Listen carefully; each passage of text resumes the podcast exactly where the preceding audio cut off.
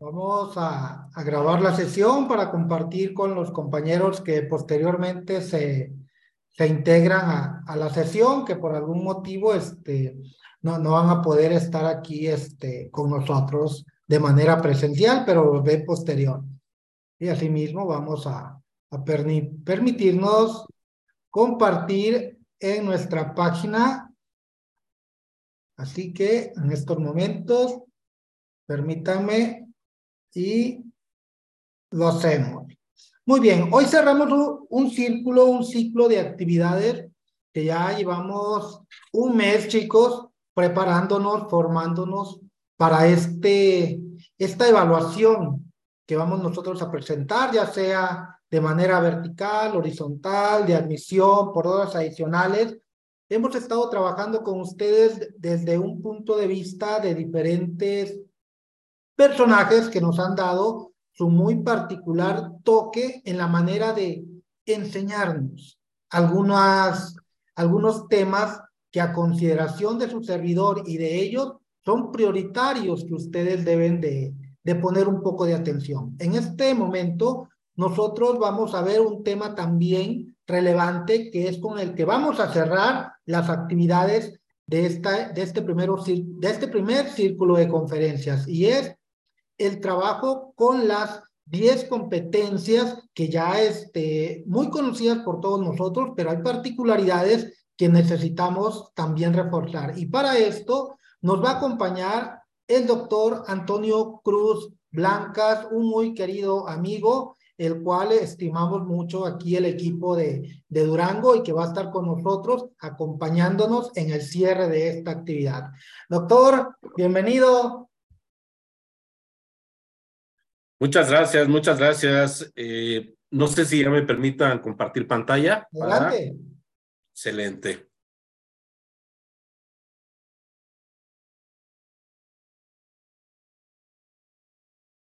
Muy bien, pues qué gusto, qué gusto estar con, con ustedes. Para mí un gusto. Y bueno, pues eh, salvo su mejor opinión, mi querido amigo, me gustaría eh, iniciar. No sé si ya pueda haber algún comentario o podemos... No, adelante, eh, la gente suya, poco a poco se van a ir integrando los demás compañeros. Sí, sí, por supuesto. Bueno, pues me da muchísimo gusto. Vamos a interactuar en este proceso Vamos a tener una conferencia virtual interactiva. ¿Por qué interactiva? Porque vamos a estar intercambiando puntos de vista, experiencias, saberes sobre un tema muy concreto, que son 10 competencias docentes. En este caso nos vamos a enfocar a las aportaciones de Philippe Renault. Así es que seguramente será una sesión muy enriquecedora, interesante, pero sobre todo necesaria, necesaria independientemente del proceso de, de admisión o de promoción, pues es algo básico, es algo que requerimos pues para tener eh, parte de, de, la información como eh, el esquema de nuestros ¿Qué objetivo queremos lograr? Vamos a tener una hora y media, eh, salvo el tiempo que podamos intercambiar con algunos comentarios, pero me gustaría que sí tuviéramos muy, muy concretos a dónde pretendemos llegar. En este espacio de hora y media, hacia dónde queremos llegar. Vamos a identificar los componentes de las 10 competencias para la enseñanza que propone Philippe Renault. Digo, porque podemos leer el título, pero es importante ver qué compone, qué está atrás de ese título, por qué algunas competencias nos hablan de conocimientos y por qué otras competencias nos hablan de habilidades que tenemos que demostrar, pero más allá, también tiene que ver con la parte actitudinal, también tiene que ver con la parte afectiva y por supuesto con la parte valoral, es decir, los valores. Entonces vamos a llevar a cabo este, este recorrido de esta propuesta, de estas 10 competencias para el nuevo docente. Eh, a nivel mundial hay cambios muy fuertes en educación. México, a partir de la, del 2018, hace una serie de reformas, en el 2019 se concretan y hay muchas cosas de las cuales, a pesar de esas reformas jurídicas legales, pues se mantienen en el terreno pedagógico. Prueba de ejemplo de ello es esta orientación de Philippe Renault hacia el desarrollo de 10 competencias para el nuevo docente. Quiero agradecer infinitamente la invitación al Centro Educativo de Investigación Intercultural. Representada por mi querido amigo doctor Ricardo Reyes González. Muchísimo gusto, me da también un placer enorme ver a, este gran equipo que tienes, Janet, Lupita, Villa, Cari, que también se, se estaba ya conectando. Y bueno, pues no acabaría de, agradecer, pero por supuesto, muchísimas gracias. Y agradezco infinitamente la presencia de cada uno de ustedes. Permítanme presentarme, por favor. Eh, quiero decirles que en donde tengo la oportunidad de presentarme, siempre lo digo, siempre lo menciono en cualquier escenario, eh, soy orgullosamente normalista rural. En mi perfil profesional, mi primer carrera fue profesor de educación primaria. Posteriormente hice una licenciatura en pedagogía debido a una reforma, pues tuvimos que desarrollar también una licenciatura en educación primaria para eh, poder no quedarnos rezagados soy también licenciado en Ciencias Sociales y Ciencias Políticas. Tengo una maestría en Educación con campo en práctica docente. Cuento con un doctorado en Ciencias de la Educación y actualmente soy candidato a doctorado en, Educación. Me encuentro certificado en los siguientes estándares como evaluador nacional, es el estándar 0076, eh, como capacitador, el estándar 217, diseñador de cursos, que es el estándar S0301, también como capacitador y desarrollador de cursos de formación, que es el estándar 217.01. Y por último, me encuentro también certificado como desarrollador de cursos de formación en línea. Así es que, ese es mi, currículum.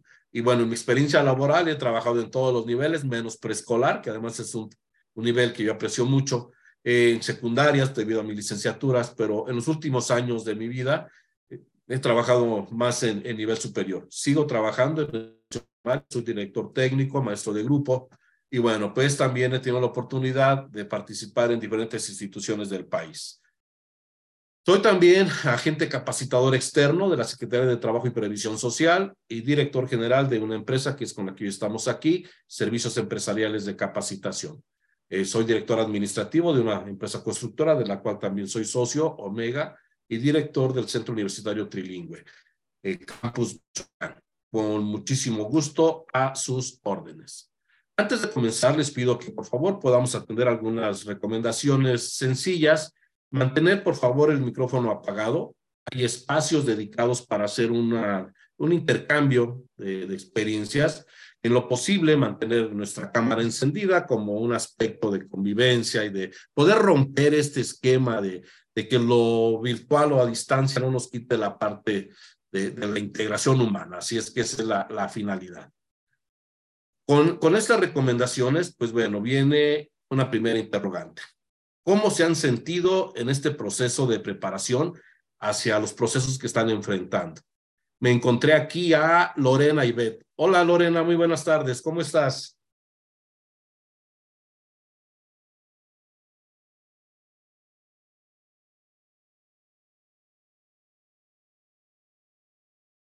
Lore, Lorena, Ivette. Ok, creo que no nos escucha Lorena Ivette Orozco. Voy a pasar a Jessica, Emi Jessica. Hola Jessy, ¿cómo te encuentras? Hola doctor, muy bien, gracias. Muy agradable el día hoy, ya sin frío.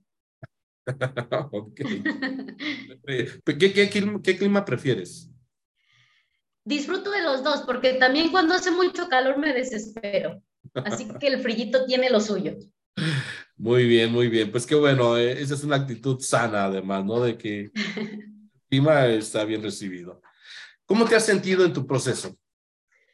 Profe, ya lo he dicho y lo sigo repitiendo, muy contenta. A mí me ha gustado mucho el tener la oportunidad de aprender de gente tan preparada como usted. Eh, ha sido muy padre interactuar con muchos maestros. Aprende uno de, de todos los comentarios que hacen, de las vivencias que han tenido y la verdad yo me siento muy satisfecha. Me da mucho gusto escuchar eso. Qué bueno, muchísimas gracias.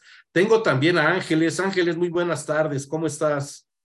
Hola, maestro. Muy buenas tardes. Muy bien, muchas gracias. Gracias, Ángeles. Gracias a ti. Dime, ¿cómo has vivido el proceso? ¿Cómo te has sentido en este proceso de preparación?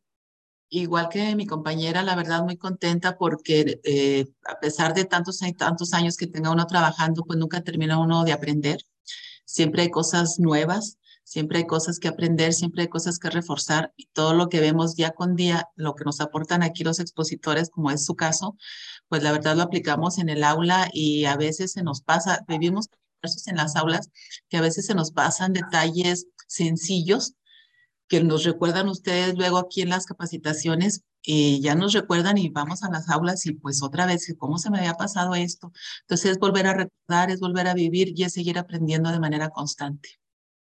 Oye, qué padre. Que además esa es una de las finalidades, ¿eh? Seguramente ustedes ya leyeron la Ley General de Educación, el artículo tercero. Y bueno, pues una de las metas, metas es porque se tiene que comprobar, medir eh, de los procesos de admisión y de promoción, es que el docente demuestre, desarrolle y demuestre, pues que cuenta con los dominios, ¿no? Y, y, las habilidades necesarias para el cargo que ostenta en el caso de un ascenso, para ingresar al servicio en el caso de las admisiones o para alguna promoción. Entonces, sin duda, sin duda que es, aparte de interesante, yo creo que es interesante los temas, pues también necesarios. Bueno, pues los invito, por, los invito que no olvidemos, muchas gracias a ti Ángeles, a que no olviden su meta. Tenemos tres metas, hay tres imágenes y vamos a usar un lenguaje iconográfico. Obsérvenlas, por favor. Tengo aquí a Manuel Ángel Carrillo. Hola, Manuel, muy buenas tardes. Hola, buenas tardes, un cordial saludo. Eh, Igualmente, Manuel. Igual, al igual que usted, yo también soy ahorita actualmente maestro rural, eh, orgulloso. Oye, qué padre, qué padre, qué padre.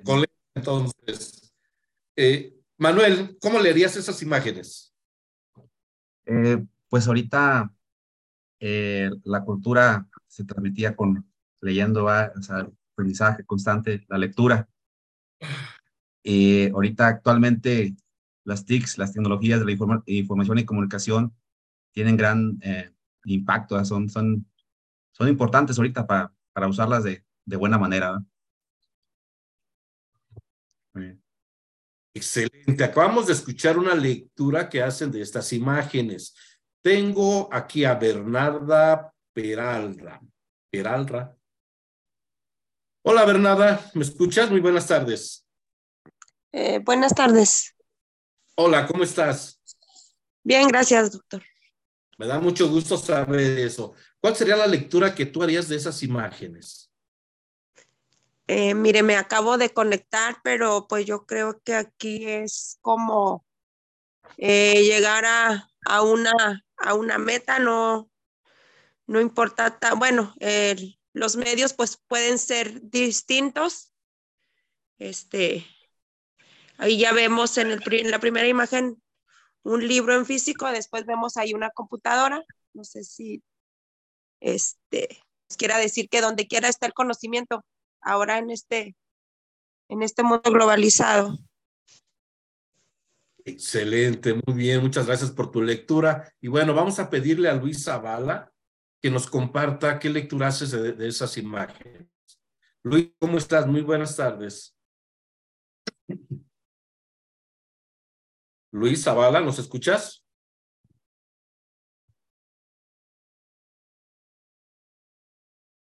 Ok, creo que no nos escuchamos entonces a preguntar a Jorge. Jorge Santos, ¿cómo estás? Buenas tardes, doctor. Buenas tardes. Hola, Jorge. Jorge, ¿qué lectura le darías a estas tres imágenes? Bueno, estas imágenes yo creo que nos, nos explican, nos van a explicar que tenemos que estar informados, actualizados constantemente para llegar a nuestra meta, ¿no?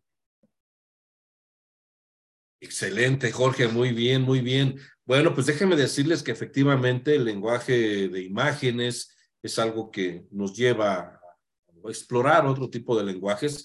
Y bueno, pues aquí efectivamente la intención con estas imágenes es que no olvidemos que tenemos que llegar a una meta al ser ganadores con el grupo, con los niños, con nuestra propia persona, nuestra familia, nuestra preparación y por supuesto lograr las metas a las cuales tenemos ya fijas, ¿no? La, la, mirada. Y para eso pues requerimos una preparación constante, necesitamos estar de manera permanentemente actualizándonos.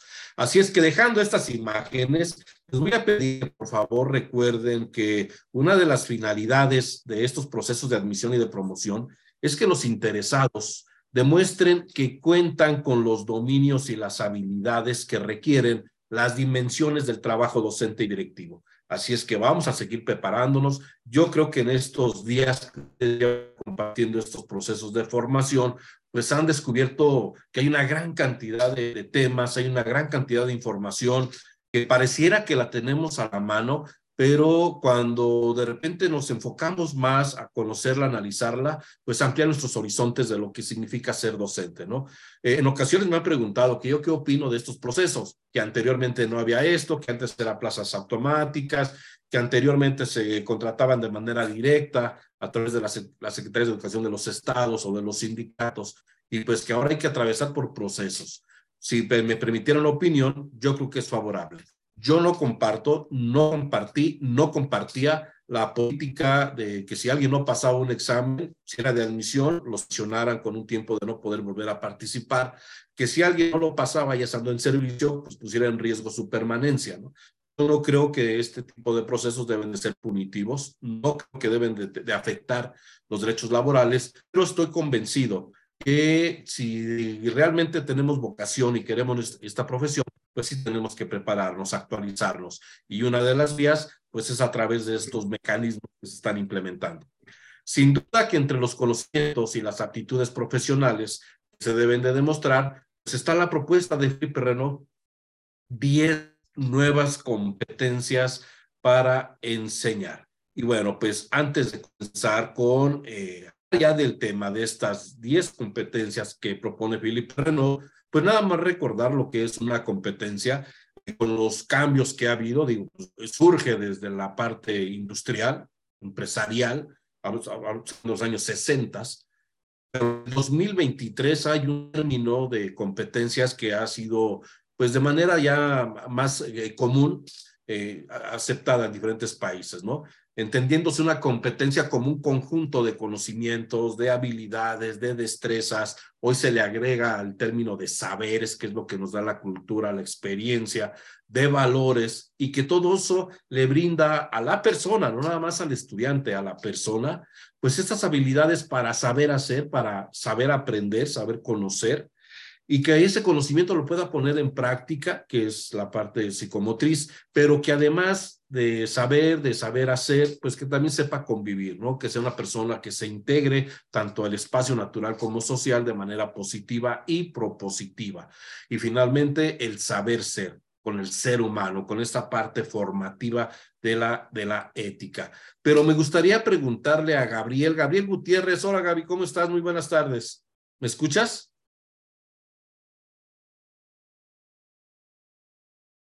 Hola, buenas noches, Adi, buenas tardes. Sí. Excelente, excelente, Gaby. Gaby, ¿qué, ¿qué, has escuchado hablar de estas 10 competencias de Felipe Renault? Bueno, la, estas competencias, la verdad, eh, siendo honesto, eh, muy poco, es, alguna vez los he escuchado mencionar eh, por en algún tema que hemos este, tomado en la escuela por ahí o en eh, algún curso. Okay. Y este, las competencias, las nuevas competencias parciales de, de, de pues precisamente habla de, las, de lo que nosotros como maestros debemos, es lo, debemos hacer, qué es lo que debemos dominar, cómo debemos, este, qué debemos saber hacer, como dicen los verbos, eh, el saber hacer, el saber enseñar nuestros conocimientos. Y eso es prácticamente, recuerdo estas competencias de, de Philippe Renault. Excelente, muchas gracias Gaby, agradezco esa aportación. Tengo aquí Cris, que ya nos hizo favor de prender su cámara. Hola Cris, ¿cómo te encuentras? Muy buenas tardes. Buenas tardes, muy bien, mucho gusto. Igualmente, Cris, ¿cómo va tu día? ¿Todo bien? Bien, gracias a Dios. Excelente, me da gusto escuchar eso. Cris, ¿tú qué has eh, escuchado, leído, conocido de, de la propuesta de Philippe Renault? Diez competencias para enseñar. Bueno, pues esto ha estado muy sonado dentro de los últimos consejos técnicos de estas competencias, este, y pues como lo dice ahí, este, cada uno de los conceptos claves, ¿no? Es lo que nosotros debemos de, generar en los niños para que pues haya una excelente enseñanza, ¿no? Aunque sabemos que todo es un proceso y que pues se logran poco a poco. muy buen, muy buen enfoque, Cris, muchas gracias. Permítanme compartirles que efectivamente cuando hablamos de competencias es muy necesario identificar que este conjunto de conocimientos, este conjunto de saberes y habilidades, de nada serviría si no se ponen en práctica. No se trata de que alguien tenga un cúmulo de conocimientos. Eh, hubo un tiempo en la que se calificaba la inteligencia a partir de la memoria, ¿no? ¿Qué tanto recordábamos para contestar un examen? Y bueno, si me tocaba la suerte que me preguntaran temas que yo había estudiado, pues podía contestar varias de manera acertada. Pero si por alguna razón la hoja que me faltó de estudiar, ahí venían dos preguntas, pues entonces mi calificación era de ocho, si es que eran diez. Y así era como mucho tiempo se calificaba el término de la inteligencia. Y entonces, ¿qué generaba este tipo de situaciones? Pues que los cambios pedagógicos, la nueva cultura pedagógica, nos dice que la inteligencia ya no es la capacidad de memorizar, que a eso se le llama memoria a corto plazo, memoria a largo plazo, y por supuesto que hay que desarrollarla, pero bajo ese canal de la memorización. Pero que la inteligencia hoy es la capacidad de resolver problemas, ¿cómo ven? Mucho tiempo se decía, estudia para que seas alguien en la vida. Y entonces el que no estudiaba no era nadie para la vida. ¿Cómo estaba ese asunto? Se decía, no, es que si tú no estudias, quieres ser como los que están allá afuera. Mira, pues ¿qué creen? Que los hombres más ricos del mundo tienen estudios. Los hombres más ricos del mundo tienen negocios. Y entonces la misma vida nos ha demostrado que puede haber alguien que tenga 10, 10, 10, 10 en las boletas y no ser capaz de resolver un problema. Podemos tener por otro alguien que tenga 6, 6, 7, 7, 5, 5, pero que la vida le enseñó, la vida lo, lo llevó a resolver las cosas. Hoy está demostrado que hay niñas y niños que de los 12 años se hacen cargo de sus hermanitos, por las razones que sean y que a esa edad ya cocina, camina, trabaja. Hoy tenemos pruebas tremendas. Acabo de dar un curso a, personas de nivel medio superior y me decían la gran cantidad de, madres solteras, por ejemplo, que tienen que estudiar y trabajar, pero además se tienen que repartir entre el niño, la niña, entre el trabajo, eh, la escuela, y una gran cantidad de varones que tienen también que trabajar y estudiar. Y bueno, entonces hoy está demostrado que la misma vida nos está llevando a demostrar qué sabemos hacer y qué no sabemos hacer. Lo que busca Philippe Renault es orientar, orientar el perfil docente. Chicos, esta es la clave. En una escuela, si habemos 10 maestros, 6 maestros o 3 maestros y cada quien hace lo que quiere, está bien, siempre y cuando sea de manera positiva. Y se pueden enfocar a su salón y decir yo en mi salón y yo trabajo así, y está bien. Pero si esos tres, con todas las cualidades, se pusieran de acuerdo, hicieran un trabajo colectivo, sería mucho mejor. Porque el alumno del nivel que ustedes quieran, vamos a hablar desde preescolar, lo atiende una maestra en primero, otra en segundo y otro en tercero. Y de ahí se va a la primaria. Hay un cambio que sufre el niño entre la forma de trabajar en primaria a, la que existía en preescolar, las reglas, el método, el juego y demás. Entonces el niño empieza a notar formas de trabajar diferentes y se va acostumbrando. Si no hay una continuidad en el trabajo docente, provoca desequilibrio, porque el niño se acostumbra a una forma de que lo enseñan y de repente llega una forma diferente y sí genera ahí un problema entre el cómo estoy acostumbrado a que me expliquen. No todos los maestros ah, enseñamos igual. Ustedes han compartido, colegas, en estos espacios y, han visto diferentes estilos de dar un curso, diferentes estilos incluso de interactuar de manera virtual. Por supuesto, así como existen estilos de aprendizaje, también existen estilos de enseñanza. Ojo, yo quiero enfocarme a la enseñanza. ¿Por qué? Porque hoy está comprobado que son dos procesos que tienen caminos, sí, juntos, pero cada uno el suyo. El responsable de enseñar es el docente. No se vale que un maestro del nivel que sea quiera descargar la responsabilidad para que un padre familia o un alumno aprenda o se enseñe.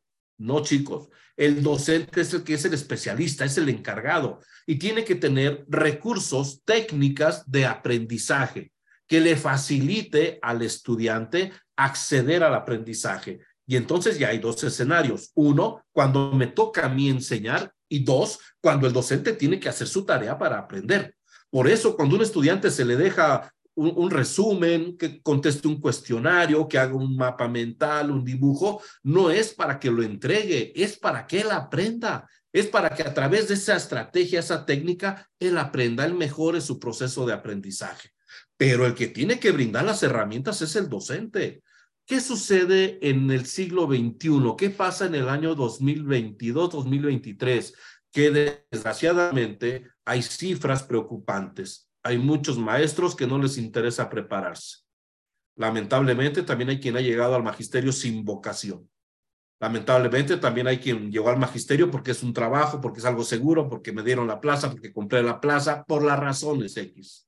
Y entonces la labor docente está quedando en un segundo.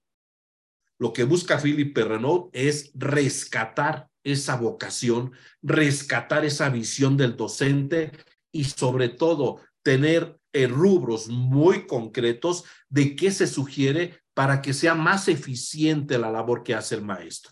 A eso se refiere. Yo no quise comenzar con que esta es la primera y esta es la segunda, sino tomar conciencia primero de qué vamos a hablar. Vamos a hablar de una de muchas propuestas del cómo mejorar nuestros perfiles docentes. Ustedes tienen que demostrar en un concurso que cuentan con habilidades y perfiles docentes. Este es uno de ellos. Y entonces Philippe Renaud propone que tengamos 10 competencias generales. No se preocupen en anotarlas, los vamos a estar desarrollando durante este tiempo, pero además le voy a compartir a nuestros queridos amigos eh, la presentación para que si alguien la, la, desea, pues puedan con calma tomar nota, ¿no?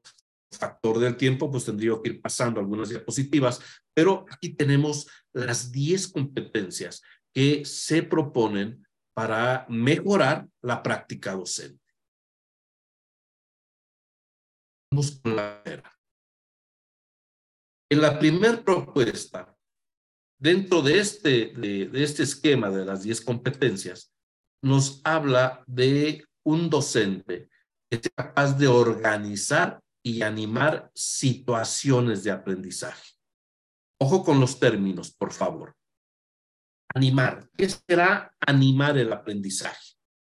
¿Y qué serán las situaciones? Tenemos entonces dos palabras clave. Animar se refiere al ambiente de aprendizaje. Oigan, el estudiante nota cuando vamos de malas. El estudiante quiere vernos alegres. Un niño quiere que su escuela sea un espacio feliz. Y si en lugar de un espacio feliz se encuentra con una maestra, un maestro que todo lo regaña, que no es tolerante, que no es empático, que ni ganas tenía siquiera de ir a trabajar, pero ya está ahí y que quiere que hagan un trabajo, pues entonces ese ambiente va a influir. Está comprobado que la manera en cómo me reciban en un lugar ya va a generar una posibilidad cognitiva de mi mente para abrirme o cerrarme ante los nuevos, eh, el, nuevo escenario, ¿no? Entonces, el ambiente de aprendizaje es clave. ¿A qué se refiere con las situaciones de aprendizaje? Aquí ya hablamos de las estrategias.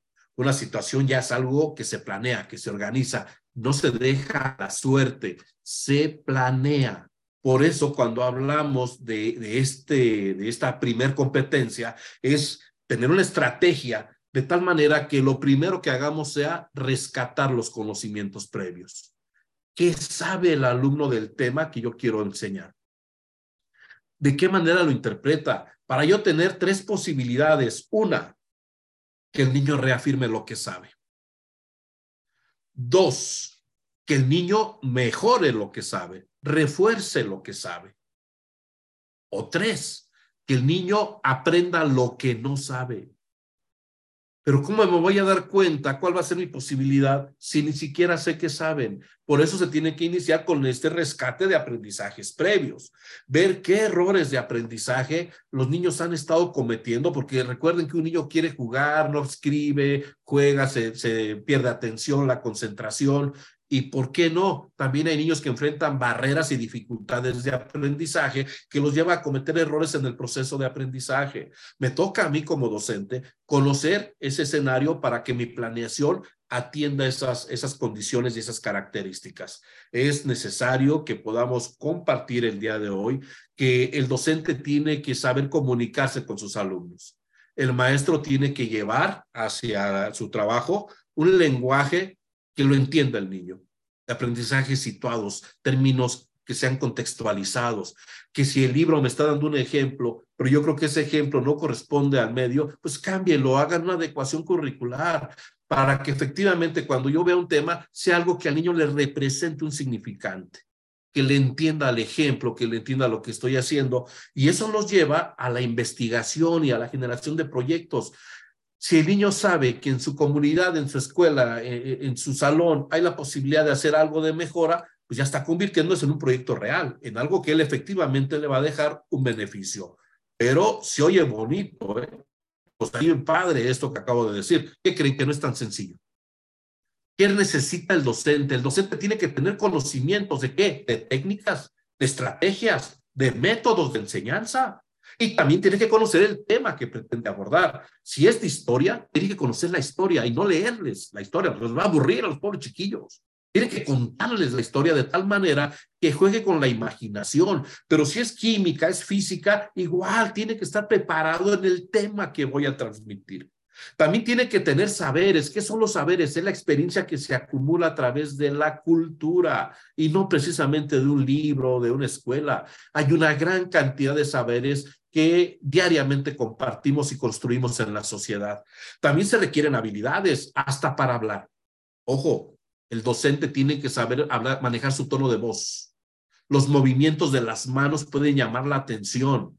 El docente tiene que dominar el escenario. El docente tiene que ser capaz de observar los ojos de los chiquillos, porque los ojos de los chiquillos nos dicen cuando están aburridos, cuando ya se cansaron o cuando están em, emocionados. Cuando se da el toque que los niños gritan por salirse, entonces hay un síntoma que necesito mejorar mi trabajo. Si dan el toque y los chiquillos dicen, sígale maestro, ahorita los vamos, es que están motivados, están interesados. Si un niño empieza a bostecer y nos pregunta, maestro, ¿a qué horas vamos a salir al recreo? Ojo con esa pregunta. Esa pregunta está diciendo que el niño se está aburriendo y tenemos que tener la habilidad y la destreza de cambiarlo. Yo puedo tener la mejor actitud para ser maestro. No basta, chicos, no basta con la actitud. Yo también quiero ser bueno. No, se requieren aptitudes. La aptitud es la que acompaña a la actitud, pero con conocimientos, con preparación. Imagínense que yo tenga la mejor actitud para manejar una, un helicóptero y que no sepa hacerlo. Pues yo, yo puedo tener todas las ganas, pero tengo que tener conocimientos de cómo se maneja un helicóptero. Entonces, es necesario que el docente también desarrolle valores, valores eh, desde la visión humana, desde las emociones, pero desde la ética también. Entonces, para eso, Philip Perrenot propone cuatro competencias específicas. Yo acabo de hablar de una competencia general. En lo general es un docente que pueda generar ambientes adecuados de aprendizaje situaciones de planeación adecuadas. Pero ¿qué necesita? Pues entonces necesita conocer los contenidos que va a enseñar y cómo traducirlos en objetivos de aprendizaje, porque el programa dice una cosa, pero con mis alumnos tengo que ver qué adecuaciones curriculares necesito hacer para adaptarme a las condiciones de mi contexto. Se requiere trabajar a partir de la representación los alumnos. ¿Qué significa? Que el alumno, si yo le doy la motivación adecuada, el niño me va a responder y necesito que ellos participen, que colaboren en su aprendizaje. Y para eso existen estrategias didácticas donde pueden representar diferentes roles y eso hace que el niño eh, se involucre y desde el constructivismo pueda generar sus propios aprendizajes.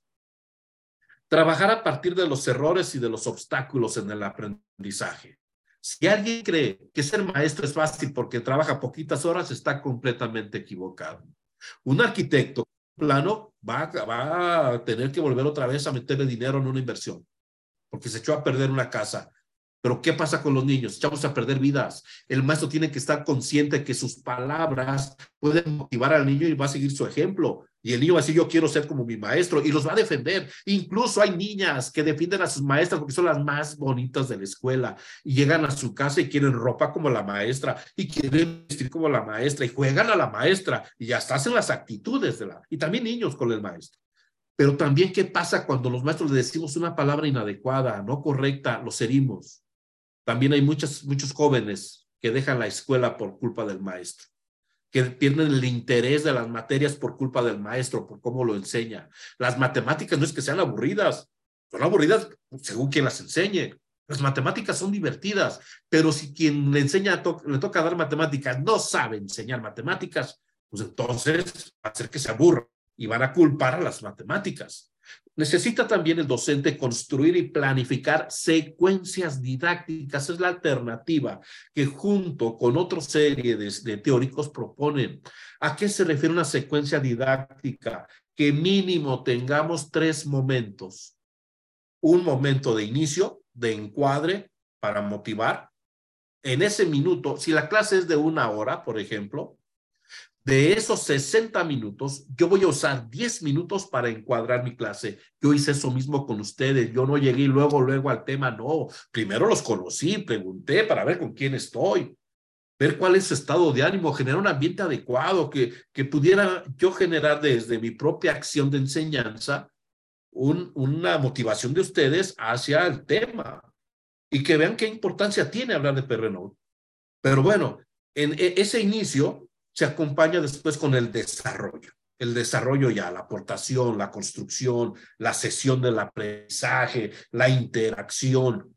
Y entonces tenemos ahí de 60 minutos que abarcar 40 minutos.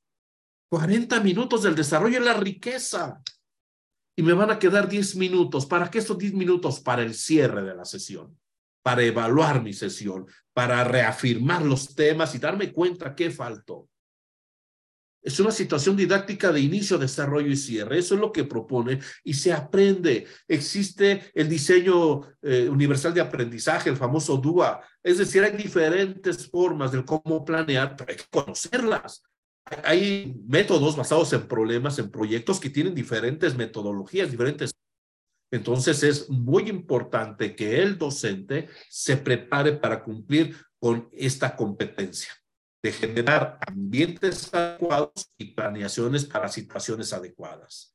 Tenemos una segunda competencia para enseñar desde la propuesta de Philip Renault. Un docente que sea capaz de gestionar la progresión de los aprendizajes. Entonces hablamos de un docente, primero, que sepa a dónde quiere llegar con los docentes, con, los aprendizajes.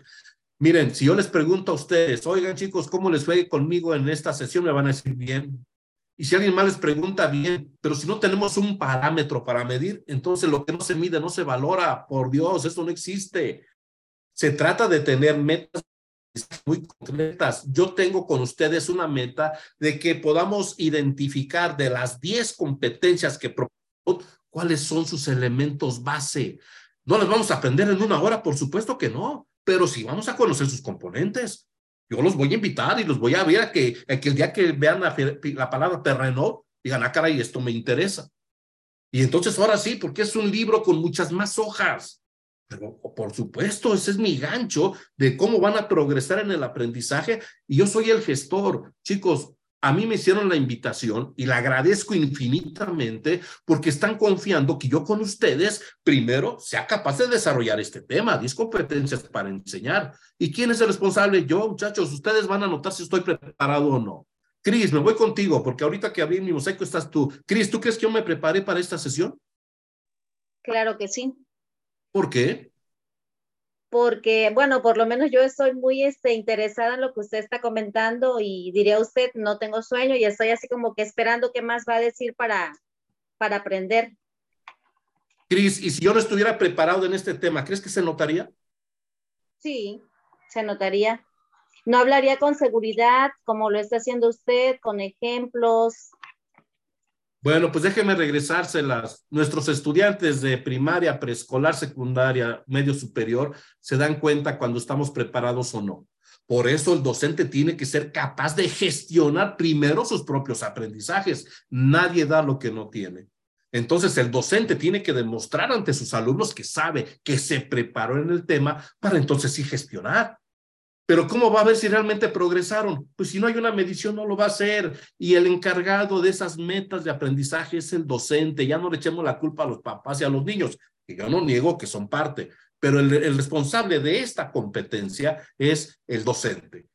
¿De qué se trata? Así como Abraham Maslow tiene una pirámide de, necesidades básicas, también Philippe Renaud presenta que para garantizar que un niño llegue al aprendizaje, el docente tiene que ser capaz de enfrentar los problemas que se puedan eh, presentar durante la enseñanza. Oigan, hay barreras de aprendizaje. No sabemos si el niño trae problemas emocionales. No sabemos si el niño está viviendo con problemas económicos en su casa. No, no sabemos si ese niño lo molestan afuera de la escuela o dentro de la escuela. No sabemos si ese niño realmente viene con la disposición a aprender o el interés. Por eso Philip Renaud dice que el primer paso para ver si se progresa o no es conocer el ambiente en el que llegan. Y no es de que estemos preguntándole, oye, te pegan en tu casa, tienes para comer. No, no es un asunto de eso. El docente tiene que ser capaz de observar la actitud del alumno. Así como ellos nos observan cuando algo nos pasa, así como se dan cuenta cuando llegamos de buenas y hacemos bromas, también el estudiante se da cuenta cuando estamos de malas. Ah, dicen, ni me la acerco ahorita porque yo también la voy a llevar. Entonces, también nosotros tenemos que observar cuando el alumno tiene alguna dificultad. Ahora, una cosa es una barrera de aprendizaje y otra cosa es una dificultad de aprendizaje. Regañamos al niño porque no hizo la letra B, la confundió con la D, el 5 lo voltea, el 7 lo voltea. Bueno, y ya descartamos una dislexia. Y no es porque seamos especialistas en educación especial, yo no hablo de eso, hablo de mínimo identificar niños que, volteen las letras, que inviertan la figura, y entonces me acerque a un especialista para que él me ayude a hacer los estudios y descartar que ese niño no tenga una dificultad de aprendizaje llamada dislexia. Eso propone Philippe Renaud, que al momento de ver si está progresando, yo tengo una visión hacia adelante de a dónde los quiero llevar. El día de hoy, ¿qué meta de aprendizaje tengo hoy?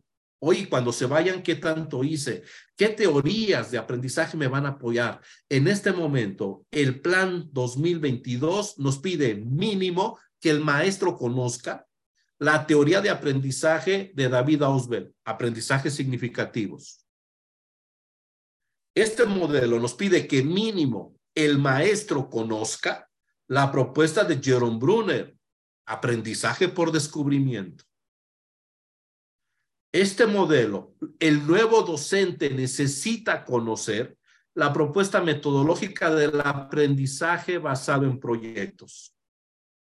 El docente de este año, de para este nuevo modelo, necesita conocer la metodología, es decir, métodos y técnicas que se usan para el aprendizaje basado en problemas. Y no confundirlos, son cosas diferentes pero también el docente tiene que conocer la propuesta de Daniel Cole sobre, estilos de aprendizaje. No nada más es visual, auditivo y kinestésico. Hay más. Hay más propuestas de estilos de aprendizaje como la de Daniel Cole. También el docente tiene que conocer mínimo la propuesta de, de Howard Gardner, inteligencias múltiples, no todos tenemos las mismas inteligencias en el mismo nivel de desarrollo. Por eso hay niños que les va a encantar que le hablen de historia y otros no. Por eso va a haber niños que van a ser felices jugando con un balón de fútbol y otros no. Por eso va a haber niños felices de cantar, de hacer teatro, de participar y otros no. Porque hay ocho inteligencias múltiples. Por eso hay niños que son introvertidos y otros extrovertidos. Entonces, todo eso pide Philippe Renaud que lo tengamos como competencias que conozcamos las teorías de aprendizaje y entonces sí, ¿cuáles necesito para el alumno? Partiendo de sus intereses, de sus necesidades y de sus características. ¿Qué conocimientos, qué saberes, qué habilidades? De nuevo la pregunta, se necesitan para esta competencia. Philippe Renaud propone dos competencias específicas. Si queremos gestionar y conocer la progresión de aprendizajes, entonces necesitamos establecer vínculos con las teorías de aprendizaje. Entonces necesitamos un docente preparado metodológicamente y pedagógicamente. Una cosa es que tenga título y otra cosa es que conozca las, las teorías. Yo no hablo de eso. Hablo de un docente que se prepare, que lea, que estudie. Otra competencia es que sea capaz de observar y de evaluar a sus alumnos, pero en, situaciones reales de aprendizaje, no a ojo de buen cubero. El, el docente tiene que tener instrumentos de evaluación que sean palpables, evidencias físicas, concretas y no nada más exámenes. ¿eh? Hay diferentes instrumentos para eso. Pero una evaluación formativa, una evaluación donde no busquemos 10, que el 10 sea el resultado, que busquemos, que busquemos que el niño desarrolle habilidades, conocimientos a partir de las metas de aprendizaje, pero que además esa evaluación le permita tomar decisiones al docente, cómo vamos y qué necesito mejorar. Ahora, tenemos una tercera competencia.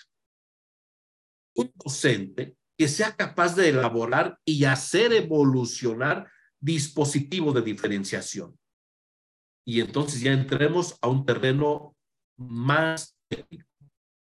Necesitamos un docente que sea capaz de practicar un proyecto integrado, que trabaje con los alumnos que tengan mayores dificultades. No vamos a lograr la inclusión con un discurso. La inclusión tiene que ser real.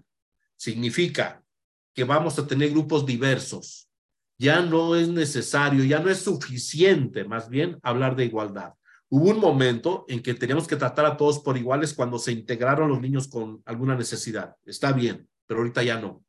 La igualdad es darle a todos por igual. La equidad es darle a cada quien lo que necesita. Hay niños que ocupan un banco y hay niños que ocupan un banco más grande. Ojo, chicos, lo que ustedes digan no lo van a entender de la misma forma los estudiantes. Los estudiantes, aunque estén en el mismo salón, escuchen el mismo mensaje, lo van a interpretar de acuerdo a su estructura. No significa que no todos los alumnos aprenden igual, ni al mismo tiempo. Por eso tenemos que aprender desde esta diversidad a generar proyectos integradores con equidad, dando a cada quien lo que necesita, pero también inclusivos, no nada más integradores. Integradores era cuando un niño con síndrome Down que pase al salón, está bien, ya, ya se integró, ahora hay que incluirlo. Y no es que se adapte ese niño al programa. Oh, nosotros tenemos, yo soy especialista, van a decir, o sea, apóyate con especialistas. Digo, no nos hace daño que conozcamos un poquito del síndrome Down y apoyarnos con la familia y con los especialistas. Hacer frente a esa heterogeneidad, esa diversidad en el mismo grupo y en una clase. Es una competencia que el maestro tiene que saber. Planeamos para todos como si fueran todos iguales. Yo entiendo que no se puede hacer una planeación para 20 chiquillos o 30. No, no, no, yo no hablo de eso. Hablo de planear, pero el momento de ejecutar, garantizar la equidad y el respeto a la diversidad. De eso hablo. Y ahí sí podemos hacerlo, ¿no? Tenemos la cuarta competencia. Implicar a los alumnos en sus aprendizajes y en su trabajo. Trabajo colaborativo, trabajo colectivo. Y aquí me voy a permitir hacer una pregunta. Déjeme ver con quién puedo yo. Eh, tengo a Claudia. Hola, Clau. Claudia Redondo, ¿me escuchas? Sí, hola, buenas tardes, doctor. ¿Cómo te encuentras, Clau? Gracias a Dios, bien feliz de estar aquí en este momento aprendiendo tanto. No me alcanza la mano para escribir de todo lo que dice, que es lo importante lo que dice, cómo lo explica. Clau, te agradezco ese comentario. Fíjate, yo me quedé con decirle, les voy a mandar la presentación. No, la presentación no lo dice todo, es lo que usted está explicando de cada uno de los. ok, Clau, pues ahora te va a tocar a ti irnos. Clau, desde tu opinión, ¿qué diferencia habrá entre un alumno que coopere y un alumno que colabore? El alumno que coopera y el alumno que colabora pues el que colabora a lo mejor lo hace de manera, eh, bueno, lo hace por sí solo en primer lugar porque le gusta, pero tiene un poco más de interés y, y le gusta hacer las cosas, lo hace por aprendizaje. Coopera para aprender o porque quiere, porque le gusta o le llama la atención y ayuda a sus compañeros también de alguna manera. Está cooperando con el trabajo. Y un alumno que, ¿cuál era la otra? Que colabora que colabora, pues a lo mejor la maestra lo pone ahí en colaboración con su... Ah, no, era al revés. Colaboración es el que hace todo y el que coopera solamente coopera porque le dicen o porque lo ponen ahí. y el que colabora es por el interés propio, porque necesita aprender y por todo eso. Ay, perdón. No te preocupes, no pasa nada. Pero además tiene razón. ¿Qué, qué, qué visualiza Felipe Renault? Visualiza un salón de clases, un maestro al frente, una hora, una jornada de trabajo de cuatro horas y media. Hablo de un turno regular. Y Felipe Renault dice que en ese trabajo, contando el receso, el alumno tiene que aprender a cooperar. Porque obviamente ningún trabajo, ninguna acción se va a desarrollar si no cooperamos todos. Pero ¿qué es cooperar?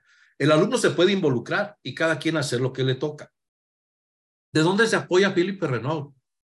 Perrenaud ha hecho estudios en diferentes países del mundo, fundamentalmente en Europa, para poder concluir que cuando eh, esquematizamos un aprendizaje desde la cooperación, cada quien va a creer que porque ya hizo lo que le tocó, ya cumplió. Y que puede pasar de que un estudiante le toque exponer y él diga, actúas la cartulina, tú investigas, tú imprimes y se parcializa el conocimiento. Porque cada quien va a saber lo que le tocó hacer. Entonces, el reto es, porque además es necesario cooperar, ¿eh? es necesario, tampoco todos pueden llegar a hacer todo. No, no, no, tiene que haber una repartición, una organización para cooperar. Pero necesitamos generar una conciencia de aprendizaje para colaborar. Porque si no, hay chicos tan inteligentes que dicen que ellos tienen la letra fea para no hacer nada. Y nunca falta el que tiene la letra bonita y es el que siempre dejan que haga la chamba. Hay quien dice, no, yo, yo me echo el rollo, a mí se me facilita hablar. Entonces, no hace nada porque él va a hablar. Philippe Renaud intenta que con esta cuarta competencia el docente sea capaz de involucrar a los alumnos en sus propios aprendizajes, pero además en su trabajo. ¿Pero qué se necesita? Primero, fomentar el deseo de aprender. Ojo con lo que dice Ferrenot. Necesitamos despertar en el niño el interés por aprender. ¿De quién depende eso? Chicos, del docente. Miren, si yo doy una clase de historia, yo puedo decir, chicos, saquen su libro en la página 60. Desde que dije eso ya perdí. Ya perdí. Y después les digo, chicos, saquen su libreta, les voy a dictar un cuestionario. ¿En qué año fue? ¿Y en quién hizo esto? Y luego busquen respuestas. ¿Saben qué tan aburrido es eso? Vamos a poner un ejemplo concreto, la, no sé, la, la Revolución Mexicana. ¿Y quién fue Francisco Villa? ¿Y quién fue Francisco y Madero? ¿Y en qué año inició? Pues sí, les puedo poner preguntas y yo creo, y según yo lo estoy metiendo. No, chicos, ¿cómo voy a garantizar que el niño quiera aprender? en lugar de llegar, se les voy a contar un cuento y, no les voy decir que saquen libros, voy a decir, oigan, chicos, déjenme platicarles algo. ¿Qué creen que ayer vi en la tele? Unos dibujos que me hicieron acordarme cuando andaban los, los revolucionarios, ¿se acuerdan de ellos? Pues, ¿de qué maestro? ¿De qué nos habla? ¿no? Unos revolucionarios que tenían sombreros grandes y que andaban en caballos, otros a pie, porque pues, la revolución estaba, eh, había mucha desigualdad, y les hablo de las causas, sin hablar de libros, sin hablar de libretas, simplemente les estoy contando algo. Y pues, sí, pero hombre, hubo un matadero que no tiene ni idea. ¿A poco sí? No, ya hubo gente que mataba, pero sí. Y se agarraban con unos rifles, pero con machetes, y se agarraban al tú por tú con unos soldados bien alimentados. Y les empiezo a hablar de los ejércitos.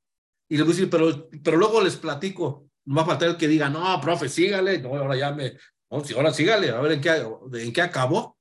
Y entonces yo aprovecho y les digo, ah, pues entonces chicos, saquen su libro, ¿quieren ver esto? Sí. ¿Quieren ver cómo se vestían? No les voy a decir que lean, porque no, no, no, así no funciona. Les voy a decir que vean las imágenes. ¿Quieren conocerlo? ¿Quieren ver cómo se vestían? ¿Quieren ver esos vestidos largos y esas carrilleras con balas en el pecho? Y esos sombreros grandes, a ver, ¿dónde están, profe? Busquen la página tele y van a encontrar. Chicos, en cuanto les digamos eso, el niño de inmediato va a buscar su libro, abrir la hoja para buscar ese sombrerudo que yo les dije. Y el caballo que yo les dije, y la, y la bandera que yo les dije. Y el personaje que yo les dije. Muchachos, la forma del cómo yo transmita el conocimiento es lo que va a despertar en el estudiante el deseo de aprender. Entonces, Philip Perrenov dice, que una de las competencias, la cuarta competencia que necesita un maestro para enseñar es despertar la imaginación en el niño, es motivarlo al niño, es darle una serie de datos y despistas para que el niño quiera seguir la ruta. Y para eso se apoya con el aprendizaje por descubrimiento de James Brunner. Y para eso se apoya con el aprendizaje significativo de David Ausben, de que el niño ya tiene conocimientos previos, que hay que darle un conocimiento nuevo y hay que hacer actividades para que él construya su propio concepto. De esa manera, cuando el niño se involucra, cuando el niño le nace el interés, cuando el niño le gusta el tema, el niño se va a evaluar, porque el niño, cuando yo hable de evaluación, el niño no me va a responder para sacar un número, el niño va a ver qué tanto aprendió y qué le faltó por aprender. Por eso, este tipo de, de, competencia de involucrar al, al, estudiante genera autoaprendizajes y también autoevaluación. La formación que el niño recibe con esta competencia es que el niño aprende a colaborar. Ojo, ya hablé yo de la importancia de cooperar. Y en la cooperación es obligatorio porque alguien nos tocó llevar algo. Pero la colaboración tiene que ser natural. La colaboración es una sensación de dar más de lo que me tocó. Colaborar es aportar. Colaborar es eh, sí generar una distribución de actividades y responsabilidades, pero dar más allá de lo que a mí me toque. Y entonces eso hace que los jóvenes desarrollen proyectos personales, porque un gerente, un director, un padre de familia, una madre de familia que sea capaz de colaborar con su ejemplo enseña también. ¿Cómo ven lo que dice Perreno? ¿Hasta dónde lleva esta competencia con el solo hecho de que seamos capaces de aportar? Pero ¿qué competencia específica necesito? Necesitamos despertar en el niño así tal cual el deseo de aprender. Que sea capaz de explicar qué relación hay con el conocimiento y el trabajo escolar. Que las actividades que le estoy poniendo al niño sepa de qué le están sirviendo. Miren, cometemos muchos errores en la docencia cuando llegamos y lo empezamos a cargar de trabajos y de tareas y el niño no sabe para qué son. Y piensan que es para que nos las entreguen. No, muchachos, de repente les dejamos eh, maquetas, por ejemplo. ¿Saben quién acaba haciendo esas maquetas tan ostentosas? Los papas. Y más si se las dejamos el fin de semana y el domingo a las nueve de la noche, papá, tengo que llevar una maqueta mañana. Y el papá, ¿qué? Que mañana me dejaron una cartulina o una maqueta, ya andan vueltos locos. ¿Quién aprendió? Pues el papá o quien se la hizo, pero el niño no. Por eso no, no se trata de, de generar eh, cargas sin sentido. Se necesita desarrollar este deseo de aprender y que le permita evaluarse para ver qué lograron. Las actividades de formación, ¿quién creen que las va a proponer? El docente, porque el docente es el experto. Si yo le pregunto al alumno qué quiere, pues él va a querer jugar. O pues, si ustedes creen que la propuesta de Jun Dewey del juego es casualidad, no. O de, o de Jean Piaget. Jean Piaget y Jun Dewey sostienen que el juego es una de las estrategias más estimulantes para el niño. Ojo, se puede divertir y puede jugar. Jugar y divertirse no es sinónimo de aprendizaje, no es cierto. A veces el aprendizaje da trabajo, a veces el aprender cuesta estar sentado, concentrando y renunciando a otras cosas, no siempre jugando. El juego es una herramienta para llegar al aprendizaje, no por sí solo. Yo le puedo sacar al patio y cuando le diga ya sacó el tipo, métanse, va a decir, ay, nada, profe. Sí, porque está contento, está divertido. Por eso necesitamos que bajo la visión de Philippe Renault, en esta cuarta competencia, nos enfoquemos a que un docente necesita tener estrategias, técnicas, necesita conocer métodos de trabajo y dinámicas grupales y eso se lee. Hay libros que así se llaman dinámicas grupales, técnicas grupales, y son libros y libros y libros que el docente tiene que saber para tener recursos, involucrar a los alumnos y despertar su interés por aprender. Por supuesto que sí. Clau, me quedo contigo, Clau, porque estás aquí, eh, abro mi, mi, mi, pantalla y me apareces tú, porque fuiste... Un honor. Clau, ¿te gustaría que esta diapositiva estuviera llena de letras, toda cargado de, de renglones chiquitos que ni alcanzas. ¿Te gustaría eso? La verdad no, doctor, me daría flojera leerla. Por supuesto. ¿Y te gustaría que yo tuviera unas imágenes grandotas unas, y, y de repente saliera un muñequito ahí caminando y bailando? ¿Te gustaría ver eso? Depende. Si soy visual, a lo mejor también sí tendría interés en conocer, sería motivación para un alumno. Pero ¿qué verías? ¿El contenido, el monito? No, vería el mono, el baile, la coreografía. Es correcto, es correcto. El aprendizaje no siempre es agradable. El aprendizaje requiere estrategias para que el niño sienta desde el trabajo de grupo que lo estamos acercando al conocimiento, pero que vale la pena. Ojo, que vale la pena. Muchachos, hoy los estudiantes ¿ya? hoy se enojan si los dejamos memorizar. Hoy los mismos papás se enojan si dejan mucho trabajo. Y perdón, ustedes están muy jóvenes, pero los que ya no estamos jóvenes, como es mi caso, nos ponían a repetir las capitales con una vara en el pizarrón y ahí era una por una, una por una. Eran hojas y hojas de estudios. Yo doy clases en posgrados y hoy hay grupos que se ponen eh, molestos porque se les dejó un ensayo y que luego otro ensayo. Pues el ensayo es un instrumento de aprendizaje. El ensayo no es para que, pues si yo ya sé el tema. El ensayo es para que el estudiante desarrolle la construcción literaria del tema. Bueno, Philippe Renaud entonces propone esto. Vámonos a las cinco, chicos, y nos vamos acercando a la mitad del tema. Diez competencias que propone Renaud para enseñar, para el nuevo docente. Vamos a entrar a la quinta, trabajar en equipo. ¿Qué tan importante es trabajar en equipo? ¿Qué tanto yo sé trabajar en equipo? ¿Qué tanto yo trabajo en equipo? ¿Qué tanto las escuelas de la República Mexicana trabajan en equipo?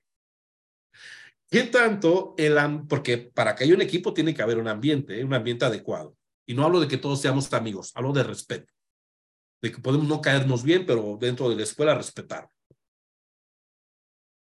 Si tuviéramos que dar un porcentaje de cuánto, de, de, qué cantidad de, escuelas trabajamos o trabajan en equipo, ¿qué diríamos? ¿Son, son muchas? ¿Son pocas? Eh, Emi Jessica, ¿qué opinas, Jessica? De 100, ¿cuántas escuelas crees que realmente trabajen en equipo? Bueno, yo supongo que sí debe ser una gran mayoría. Desde el momento en que trabajamos los consejos técnicos, se promueve eso. Sin embargo, pues de la teoría a la práctica sí puede haber diferencia, ¿verdad? Tal vez a lo mejor un 50% lo aplique tal cual debe de ser y no meramente por ser un requisito. Sin embargo, yo pienso personalmente que es muy bueno. Por ejemplo, en mi escuela yo planeo junto con mi compañera de grado y a mí me gusta mucho porque me facilita el trabajo, entre las dos nos apoyamos y siento que es más rico el trabajo. Por supuesto. Y entonces tú darías un 50 y 50, ¿verdad? En, promedio. Sí. Muchas gracias, Jesse. Ayúdame a preguntarle a alguien del grupo, a quien tú elijas. Hoy no tenemos a la maestra Janet porque no alcanzo a ver aquí todas las que hay. Janet. Janet, Janet, Janet. Sí, sí hay Janet. Dígame, doctor, dígame, aquí estoy. Eso, Janet. Ya te, no te encontraba, yo tampoco, Janet, pero ya te encontré. Janet, ¿qué porcentaje darías tú al trabajo en equipo en las escuelas, desde tu experiencia? ¿De 100? Bajo mi experiencia, el trabajo en equipo, en la actualidad, como se vive ahorita, un 30%. ¿30? Sí. Ok. Muy bien. Vamos entonces a hacer un panorama. Philip Renaud nos invita a reconocer primero si hay necesidad de trabajar en equipo o no lo hay. Pero para eso necesitamos ponernos de acuerdo en el lenguaje. ¿Qué entendemos por trabajar en, en equipo desde la visión de Philippe Renaud? Primero, nos dice que una de las competencias clásicas de trabajar en equipo es la cooperación y que abarque a todo el colectivo. No significa que los 10 aportemos 10, porque siempre, hasta las mejores familias, puede ser que uno no. Entonces, en las escuelas puede haber alguien que, que, dé un poquito de dificultad a integrarlos. Pero Philip nos propone que como competencia es aprender a cooperar, que no nos neguemos a cooperar. Es, es la primera regla en equipo. Y eso significa que hay que romper con los horarios escolares, porque hay actividades que a veces se hacen fuera de horarios. Y eso implica romper con el tema presupuestario. Quien dice, no, pero yo por qué voy a cooperar si ni que fuera para mí, es para, los chiquillos, saque de la cooperativa, que se saque, o hay que pedirle a los papás. O alguien puede decir, a ver, pero es que yo con mi salón, yo tengo otras necesidades, yo hice mi planeación, atrasado en esto, no me pidan que haga ahorita esto. Puede ser que pase. Ser competente bajo esta visión de Perrenol del trabajo en equipo significa ser líderes y como ustedes saben, hay diferentes tipos de, liderazgos. Hay un liderazgo que se llama liderazgo posesivo, donde se buscan lectores, se busca posicionarse de los logros, gracias al trabajo de todos, pero que sea alguien el que figure. Y cuando se pone en riesgo la autoridad de ese liderazgo, pues se dice, a ver, no te me vas a salir cara, aquí yo soy el jefe. Hay otro liderazgo que se llama institucional. El liderazgo institucional es el que da facto, que se da de facto. En una escuela hay cargos que se asignan por los liderazgos que generan. Alguien puede tener el nombramiento de directivo y no ser el líder. Alguien puede no tener nombramiento de directivo y ser. Lo que propone Philippe Renaud es que se desarrolle un liderazgo positivo en las escuelas democrático. ¿En qué consiste esto? Que no se busquen reflectores, que no se busque el reconocimiento público, sino que donde aportemos desde nuestras capacidades y nuestras posibilidades. Por eso, si alguien tiene disposición de quedarse dos horas después de clases, pues vamos a ponerlos en el lugar de quien no los tiene las condiciones, porque puede haber alguien que, que, un esposo, que su esposa le diga, si no llegas a la hora, nos vemos y te va a ir mal. Y, y sabes qué, chiquito, aquí comes a tales horas y hazle como quieras, pero aquí te quiero. Entonces, es, ese varón, ese, ese, maestro va a estar preocupado si le dicen más esperar más tiempo. A quien no tenga problemas de ese tipo, pues sin problema se queda. Un viernes en la tarde y los que viajan, los que son por años, los que están esperando la maleta en su... O sea, son varios factores que Perrenot propone que antes de hablar de esto se analicen. Por eso, el liderazgo positivo y propositivo es, el que antes de tomar decisiones se analizan las consecuencias y las condiciones. Se considera una competencia emergente porque se tiene que generar una convicción de que lo primero es el trabajo en el grupo y eso implica renunciar al trabajo individual. Ojo, no es de que ya no haga yo nada como persona, no, sino que prioricemos los logros como escuela antes que como grupo. Ojalá que sean los menos, pero todavía hay quien quiere protagonizar desde su grupo, no desde la escuela. Y lamentablemente todavía hay quien usa su protagonismo del grupo para socavar o disminuir el protagonismo que se pueda dar en otro grupo. ¿Cómo se generó eso, chicos? Con los cuadros de honor. De ahí viene una crítica que hacen de los ochentas, donde había en las escuelas un cuadro donde estaban los primeros lugares. Y entonces se hacían reuniones cada mes y el maestro decía, el papá de Lupita, el papá de tal, se ponen de pie porque sacaron el primer lugar, promedio de 10 o de 9.8, un aplauso. Y no faltaba el papá que por dentro dijera, ay, mi hija no sacó nada, pero ahorita llegando me la va a pagar. Porque yo estoy esperando, porque era un asunto de egocentrismo, era un asunto de que le aplaudieran, pues. No, hombre, quería salir con su cargar por todos lados. Y más si estaba ahí su compadre, ¿no? Pasaba al lado de su compadre, era compadre, reconocimiento de mi chiquilla, ¿no? Tómete esta compadre. Y si el compadre le tenía envidia o no había ahí un sentimiento sano, ya ah, presumido, ya se cree mucho. Pero llegando consigo, a ver, estás viendo cómo es de presumido mi compadre y tú en lugar de lugar me sacas un siete, las vergüenzas. Pero espérense, eso es lo más fácil. ¿Qué provocaba esos cuadros de honor? Que después se decía, y el papá de fulano y de fulano se me quedan al final de la reunión. Chin, balde de agua fría.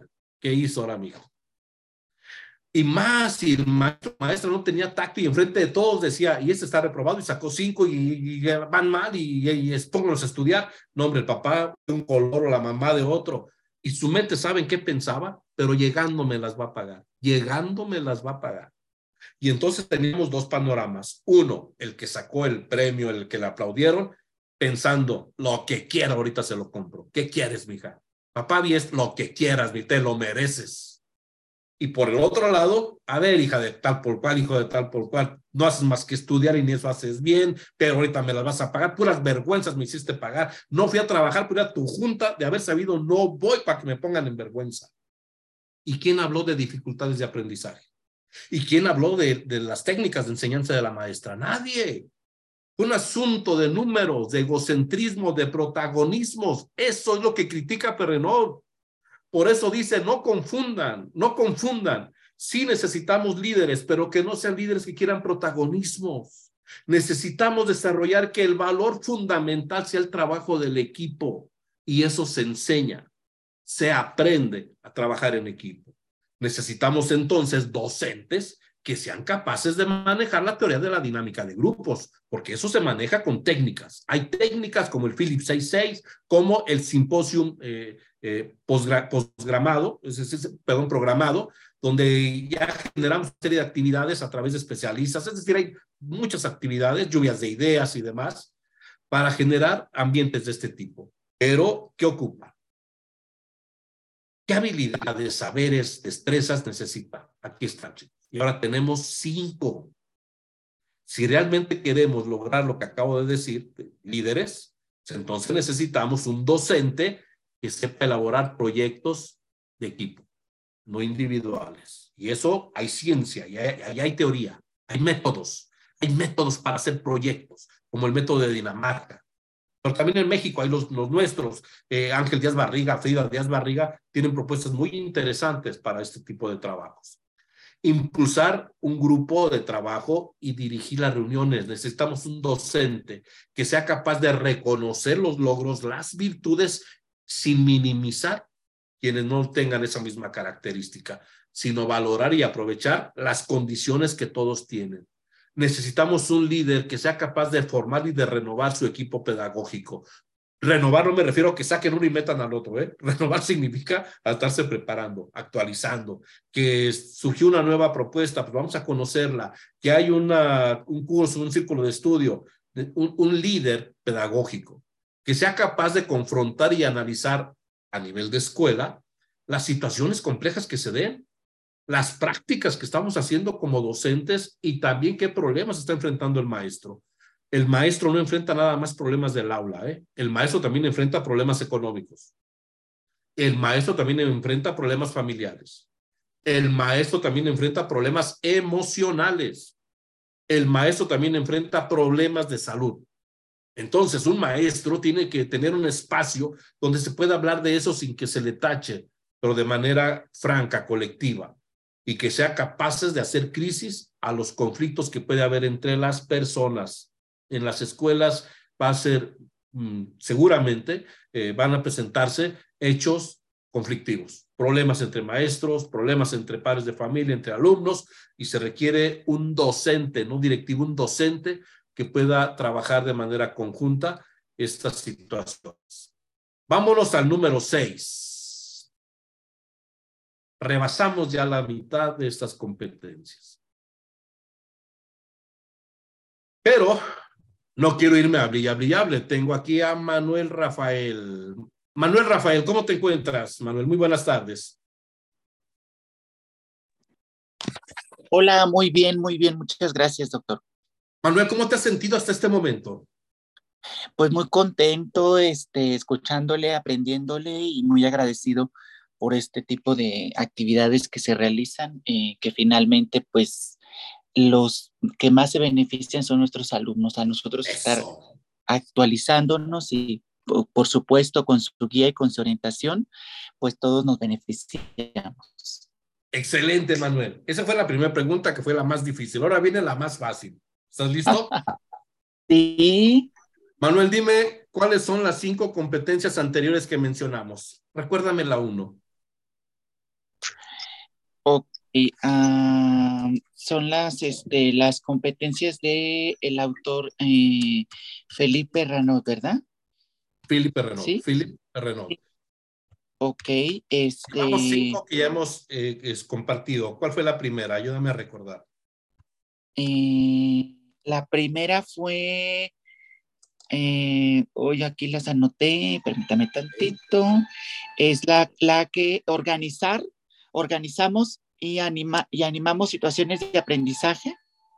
Eso, excelente, excelente, excelente. Un docente que sea capaz de organizar y animar situaciones de aprendizaje, que pueda crear ambientes adecuados, que motive a los alumnos, pero que además los chiquillos lo vean activo, que digan, ese es mi maestro. Muy bien, Manuel, muchas gracias, Manuel. Y termino con la tercera pregunta y más fácil, Manuel. ¿Estás listo? Sí. Manuel, ¿tú crees que los niños cuando dicen y su maestro va a ser él y este grupo va a atender él, también diferencien entre los maestros y alguien diga ¡eh! y otros digan ¡uh! ¿Es que eso pase? Sí, creo que, que, creo que es algo bastante importante esta, esta actitud esta actitud que nosotros los docentes eh, tenemos, eh, tanto dentro como fuera del aula, influye poderosamente en la dinámica que podemos generar en, en, en, el aula, sobre todo para generar un ambiente de aprendizaje. Entonces, si los alumnos nos ven eh, motivados, interesados, profesionales, responsables, con vocación, definitivamente esta situación va a generar compromiso por parte de ellos y pues por consecuencia eh, va a generar el aprendizaje. Claro. Además los papás también van a tomar decisiones a partir de eso. Cuando los papás ven, cuando ya conocen el trabajo y ven el nombre, dicen, ese le tocó a mi hijo bien, bien, bien, bien. Pero cuando ven el nombre de otro, el que dijo los niños chiquillos, uy, va el papá con el director maestro, no tengo nada en contra del profe, pero me lo puede cambiar de grupo. Es que quiere que va con sus primitos. Este, la verdad no quiero problema, no tengo nada contra ese, pero me lo puede cambiar de grupo. Por supuesto que sí, pues también los papás nos observan y ellos ven, de acuerdo a las situaciones que generamos, quienes realmente sí están haciendo una labor de, de motivación hacia el chiquillo y a ver con quienes no se sienten en, en esa misma situación. Esa es la primera. La segunda, que pueda gestionar la progresión de los aprendizajes. Dos palabras claves. ¿Qué es gestionar? Lograrlos. Que vea si sí logró o no el aprendizaje. Mi, mi programación decía, hoy vamos a hablar del ciclo del agua. Ciclo del agua, está bien. Entonces, realmente el niño se salió de la escuela, se fue de la escuela y sí llevó lo que es el ciclo del agua. A eso se refiere, un docente que no pierda de vista la meta pero que además evalúe, que, que vea si sí progresó el niño. Y para eso, ¿qué ocupa? Pues saber en dónde está y a dónde quiere que llegue. Lo que no se evalúa, no se valora. Entonces necesitamos un docente que sea capaz de hacer frente a las condiciones en las que puede enfrentarse el proceso de enseñanza. En esta segunda eh, competencia tiene una tercer competencia, elaborar y, y hacer evolucionar dispositivos de diferenciación. ¿Con qué logro yo esquematizar mi trabajo de manera diversa, de manera colectiva, inclusiva, incluyente, con herramientas, con técnicas? Por eso necesitamos un docente que sea capaz de enfrentar esa divergencia que hay, esas diferencias que hay. Y vuelvo a repetir, los niños por sí solos tienen estilos de aprendizaje. Y vuelvo a repetir, los niños por sí solos tienen sus propias inteligencias a partir de los intereses y de las necesidades. Mientras un chiquillo va a querer andar jugando fútbol, alguien va a querer hacer un dibujo. Mientras alguien está haciendo un dibujo, alguien va a querer que el maestro le cuente un cuento o que, le pase un video. Entonces, no puedo dar una clase particular a cada uno, no, tengo que tener diferentes estrategias para poder hacer uso de recursos que me permita atender la diversidad. Es una, es, es una competencia que tiene que haber. Y para eso nos vamos a apoyar con los medios electrónicos. En la cuarta, necesitamos un docente que sea capaz de implicar a sus alumnos en sus propios aprendizajes, que los involucre que aprenda a aprender el chiquillo. Y para eso también hay técnicas, hay métodos. Aprendizaje basado en proyectos, aprendizaje basado en problemas, aprendizaje situado. Son alternativas que tenemos para que hagamos una práctica dinámica, interesante, pero donde el niño se sienta tomado en cuenta. Implicar a los alumnos, entonces, significa fomentarle en ellos el deseo de aprender. Que el niño se involucre no por obligación, sino por gusto. Que cuando el niño sepa que me va a entregar un trabajo, no diga para entregárselo, es para aprender. Pero ¿de quién va a depender de eso? Pues del maestro, él es el experto. Ponía yo el ejemplo de las tareas. En, el, en la competencia número 5 estamos hablando ya del trabajo en equipo, liderazgos. Romper estructuras viejas donde uno es el que manda y otros obedecen, donde muchos hacemos la chamba y uno se lleva el protagonismo, los aplausos, donde yo divido a partir de lo que yo creo que para mí es mejor y no la escuela o el grupo. Entonces se requiere ceder, desaprender y renunciar a privilegios. Por supuesto que a veces no es tan simple, sin embargo, es lo que pone terrenos. Ahora, en la número seis, que sea capaz de participar en la gestión de la escuela. Y entonces tendremos que ponernos de acuerdo hacia qué gestión nos desarrollamos, nos, nos dirigimos. Primero, la institución como un lugar de desarrollo. El docente tiene que aprender también a colaborar y a participar en el desarrollo de la institución. Así como nos preocupamos por mantener actualizado la práctica docente, que es muy importante, también es necesario que el edificio, que la institución se desarrolle. ¿Por qué, chicos? Porque de manera natural si construimos dos baños, en un mes va a fallar uno, en otro mes va a fallar otro, en tres meses puede descomponer, en, en un año puede tener una falla mayor, en cinco años y uno ya no va a servir, en, en seis años puede que ya no sean suficientes. No podemos también dejar de lado la gestión de infraestructura. También al niño le gusta que su escuela esté pintada. También al niño le gusta que sus bancas no tengan clavos. También al niño le gusta que no haya vidrios rotos en las escuelas, pero además existen protocolos que tienen que garantizar la, eh, eh, existencia de ambientes sanos, eh, seguros de la institución. ¿Y quién va a hacer eso? ¿El maestro solo? No, chicos. Los consejos de participación social. Y ahí se involucra el docente. Por eso el docente tiene que aprender a gestionar. Gestionar no es que el docente se vaya a haga todo, no, gestionar es organizar, es tener una planeación, es hacer uso de las estructuras que ya existen, es hacer uso de las autoridades, pero tiene que aprender, para eso tiene que conocer la ley general de educación en el capítulo del financiamiento. En el capítulo de financiamiento nos dice por ley qué le toca hacer al docente, a dónde hay que dirigirse, qué recursos llegan a los ayuntamientos, qué recursos llegan a las estructuras del Estado, qué recursos federales llegan, cómo puede estar una escuela en un programa como la escuela es nuestra, qué requisitos piden para las becas, cómo se tramitan las becas. Hay muchas cosas que el maestro tiene que saber, porque el papá le va a ir a preguntar y decir, maestro, me echa la mano con una beca para mi hijo. El maestro tiene que saber que, que cambiaron los criterios de operación de las becas, que ahora es por familia, que se abre una convocatoria, que tiene que ingresar una... Y si no hay eso en su comunidad, pues ahí entra la labor del docente. Es decir, el docente tiene que formarse una competencia para desarrollar los esquemas de gestión más adecuados y, por supuesto, involucrar a niños, a pares de familia y a docentes. De manera específica, Renault sostiene que se necesita una capacidad del docente para elaborar y negociar un proyecto institucional. ¿Con quién lo va a negociar primero? Entre docentes con quién toca negocios, porque un, docente va a decir, no, yo quiero esto primero, no, yo quiero aquel primero, no, yo, eso para qué, eso es un caso. No, hay que negociar. ¿Qué es negociar? No es ver quién saca lo mejor. Negociar es llegar a acuerdos.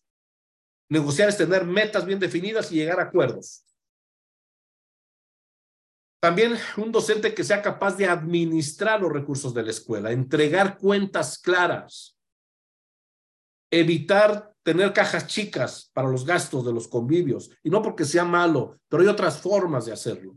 pero los recursos de la escuela, que no nada más son económicos, también hay recursos tecnológicos, recursos de infraestructura, recursos físicos, hay que saber administrarlos.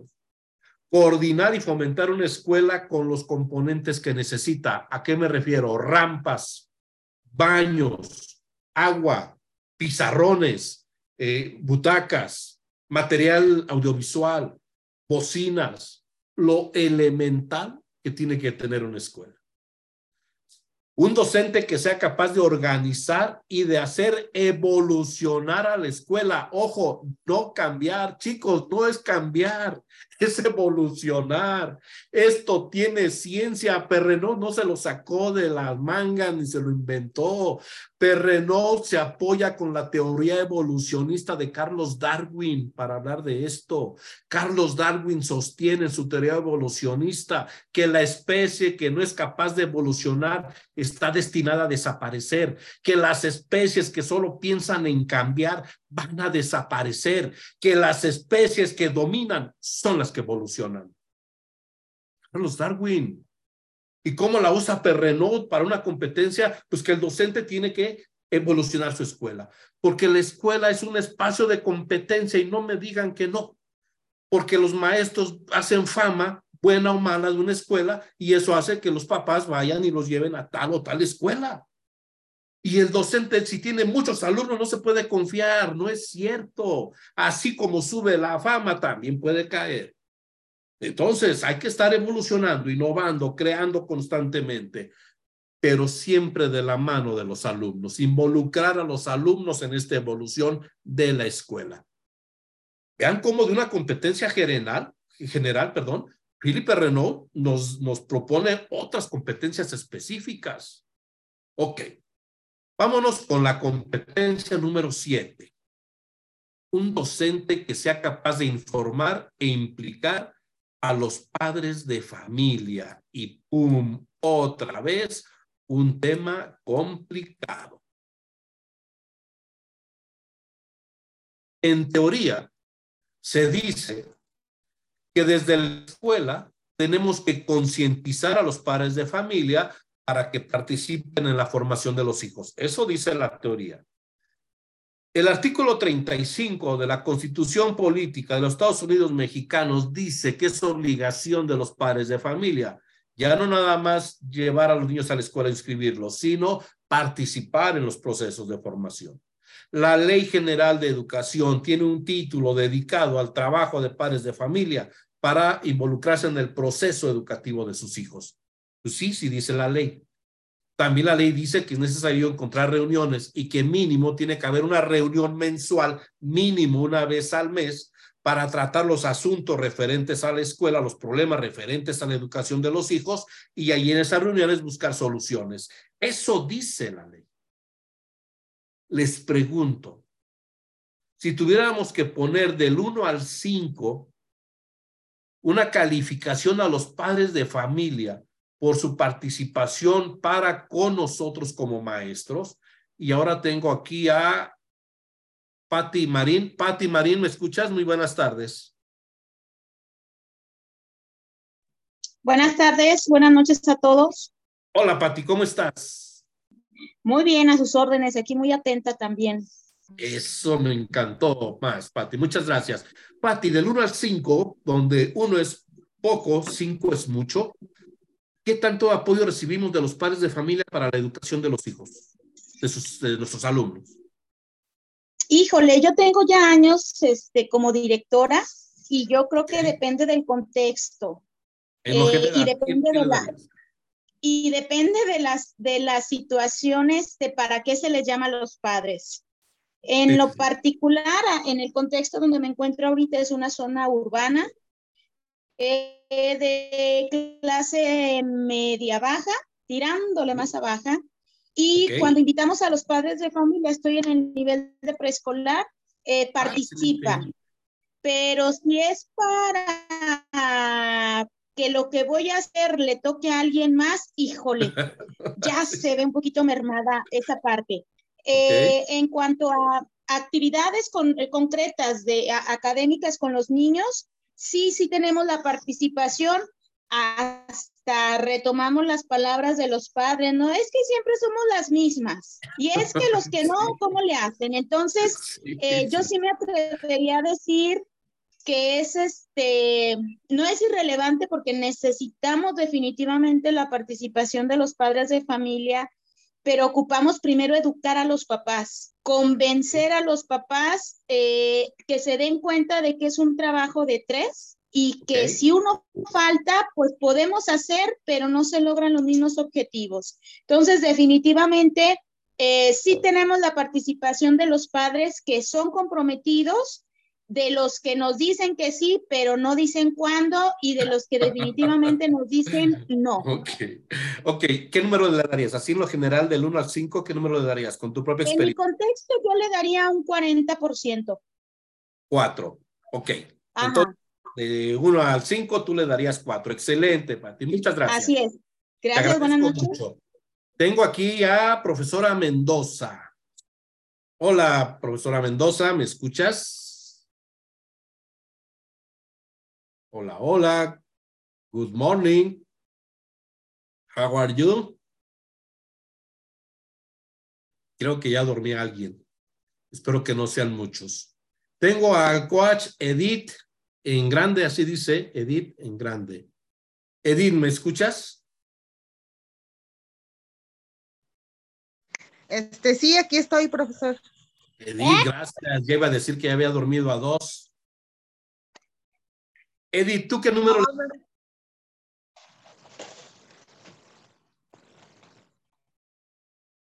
¿Me puede repetir la pregunta, por favor?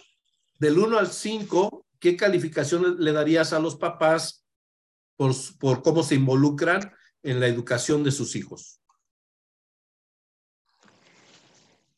Bueno, eh, primero que nada estoy en el área de preescolar y hasta el momento, pues yo le pongo un Cinco significa que sí colabora, ¿no? Cinco mucho, uno poco.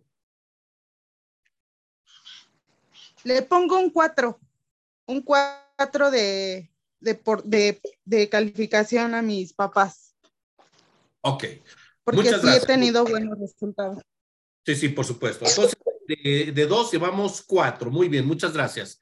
Maribel de La Paz. Hola, Maribel, ¿me escuchas?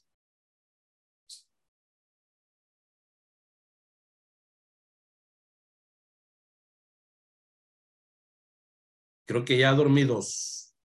Azucena, ¿me escuchas? Azucena Monzón. Sí, doctor, sí lo escucho. Buenas Muy bien, noches. Azucena. Muchas gracias. Ya me estaba preocupando, Azucena. Dije, me, la aplicaron la de los estudiantes que prenden la cámara y se acuestan, ¿no? Ah. no, doctor, aquí estamos. Estamos pendientes, sí. Ah, muchas gracias. Azucena, ¿qué calificación le darías? ¿Qué número le pondrías? A los padres de familia por su participación en la educación de sus hijos, junto con nosotros. Bueno, yo les pondría un 3. Ok, ¿en qué nivel trabajas? Bueno. ¿En qué nivel trabajas? Ah, sí, estoy en el nivel primaria, doctor. Ok. Entonces ya en primaria, en primaria le pondrías un 3. Sí, a nivel primaria. Excelente, muchas gracias. Muchas gracias. ¿A dónde intento llegar con este asunto? Por supuesto que no podemos generalizar, sino hacer un balance para ver hasta qué punto en esta competencia el docente requiere de estrategias, requiere de técnicas para involucrar a los papás. ¿Qué creen? Que también aquí se requieren conocimientos eh, científicos de cómo involucrar, cómo formar equipos de trabajo. Miren, tenemos papás que le hagamos como le hagamos, no van a cooperar, que van a buscar un pretexto para descalificar incluso lo que hacemos y va a ser muy difícil que lo demos. Y también hay papás muy colaboradores que van a estar al pendiente, colaborando y que efectivamente van a decir otra vez los mismos. Sí, sí, sí. Entonces el maestro tiene que ser muy hábil, el docente tiene que ser hábil para que no se desanimen los que siempre participan y ver la manera de cómo involucrar. ¿Por qué? Porque si es un tema económico, la Ley General de Educación no permite que un docente o un directivo pida ningún tipo de recursos ni condicione ninguna entrega de documentación y demás por el factor económico. ¿Quién sí lo puede hacer? Las mesas directivas de padres de familia. Por eso es muy importante, acatando o siguiendo la propuesta de Philippe Renaud, que en este aspecto tengamos un maestro que sea capaz de fomentar las reuniones informativas y que abra debates en las reuniones. No es lo mismo un debate a pleito, ¿eh? No es eso. Debate es discutir lo, que pueda haber divergencias y llegar a acuerdos. Ese es el debate, el cómo garantizar llegar a acuerdos. Pero existen técnicas para conducir reuniones. No todos tenemos las mismas habilidades para conducir tiene que ver con el tono de voz, con el controlar un, ambiente de más de 20 personas y hay que aplicar técnicas de, de trabajo masivo, de trabajo grupal. Eh, la conducción de una reunión tiene que ver con el discurso. Hay papás que de repente nos llevan a temas que no estaban incluidos y hay que saber retomar el tema. Si hay alguna situación conflictiva, quien modera, quien conduce, tiene que evitar que una situación conflictiva nos haga perder las, los objetivos de las reuniones. Entonces, hay, hay técnicas en las conducciones, el sonido, el dónde se va a parar, el quién va a tomar notas, y el secretario y demás. También es importante que el docente con esta competencia sea capaz de involucrar a los padres de familia en la construcción de conocimientos. Ojo, de acuerdo a los estudios que ha hecho la UNESCO, y perdón que lo mencione aquí, pero es mi obligación decirlo, del, eh, de una población de, de 100 padres de familia, los que realmente se involucran en la construcción del conocimiento es un 62%, 65, y eso fueron números muy alegres. ¿Qué pasa con la otra cantidad? Que hay papás que trabajan, hay papás que están al pendiente de, perdón, hay niños que los tiene la abuelita, el tío, la tía, eh, eh, la UNESCO lanzó un informe en el año 2022, el año pasado, perdón, en el ciclo escolar pasado, 2021-2022, donde hacía mención de la gran cantidad de maestras y maestros que trabajaban dobles turnos y también de padres de familia que trabajaban los dos. ¿Qué pasa cuando en una familia trabajan los dos? Que entonces el niño es el que lo encargan. También en el estudio decía de cómo los trabajos están a tal grado hoy que salen muy temprano y llegan muy tarde de trabajar. Entonces, durante el día no hay ese contacto que en otras generaciones había. Esto, eh, como referencia, Philippe Renaud entonces propone que, pues aunque sea con esas condiciones, que aunque haya mamás que trabajan y hacen labores también de casa, que aunque estén con la abuelita, el tío o demás, pues que sí tenemos que involucrarlos en la construcción de conocimientos. No dije tareas, porque anteriormente se hablaba de las tareas, pero resulta que el papá le hacía la tarea al chiquillo. No, no se trata de que le hagan las tareas al chiquillo, pero entonces, ¿qué tiene que hacer el maestro? Por eso es una competencia, porque entonces el maestro tiene que saber que hay tres finalidades de las tareas para con los papás, tres, no hay más. La primera, que la tarea sirva para reafirmar el aprendizaje que lo que vi hoy en mi clase se reafirme con una tarea. Y entonces sí, ya esa tarea construye conocimiento, reafirma. Esa es la primera. Dos, que la tarea le abra, le, abra el panorama a nuevos conocimientos. Se llama aula invertida. Que el niño investigue en casa para que cuando venga mañana con la tarea sepa de qué habla, ya traiga aprendizajes previos. Esa es la segunda finalidad para involucrar a los papás. Y la tercera y más importante, para que el estudiante aprenda a aprender. Y ahí será al ritmo del estudiante, al nivel del aprendizaje del estudiante, con las condiciones que tenga el estudiante. Y el maestro no va a calificar según el lujo, el gasto, demás, sino va a ver qué tanto se esforzó el alumno por hacer la tarea para lograr la autoconstrucción. Si no es una de estas finalidades de la tarea, Philip dice que no la deje, que no tiene sentido. Porque al final el papá anda recordándole el 10 de mayo a los maestros, y más si le dejaron mucha tarea de hoy para mañana, se desvelan, el niño ni aprendió, lo tienen chi chi al pobre chiquillo, y pues, ¿qué te dejó? Pues ni le entiende el chiquillo qué dejó, y anda hablando a ver quién le explica, o la clásica de hoy en día, los grupos de WhatsApp, Maestro, ¿qué dejó de tarea? Le explico, señora, y al ratito, maestro, pero tú no va a hacer esto. Ya ahí está. y eso a las 10 de la noche. Por eso se plantea que entonces tengamos mecanismos y eso se hace con conocimientos. Por eso son competencias específicas. Vámonos a la ocho. Antepenúltima.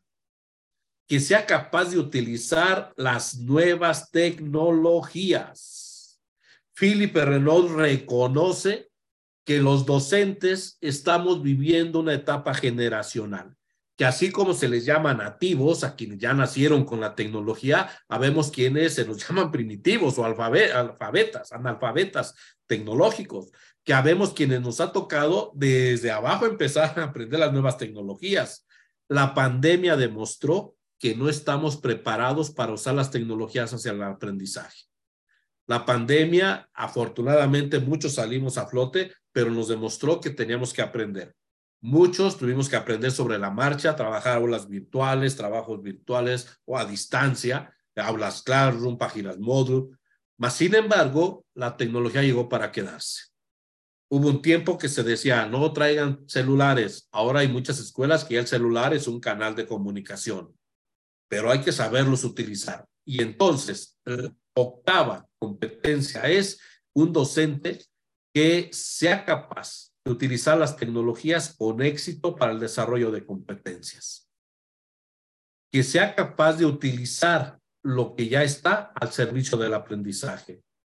Chicos, les voy a dar dos datos preocupantes. Uno, la UNESCO lanza un estudio en el año 2019 donde manifiesta la preocupación por la infodemia que está viviendo el estudiante y la población en general. ¿Qué es la infodemia? Es la información falsa. Hoy hay una gran cantidad de medios que dan informaciones falsas y que los estudiantes la dan por buenas.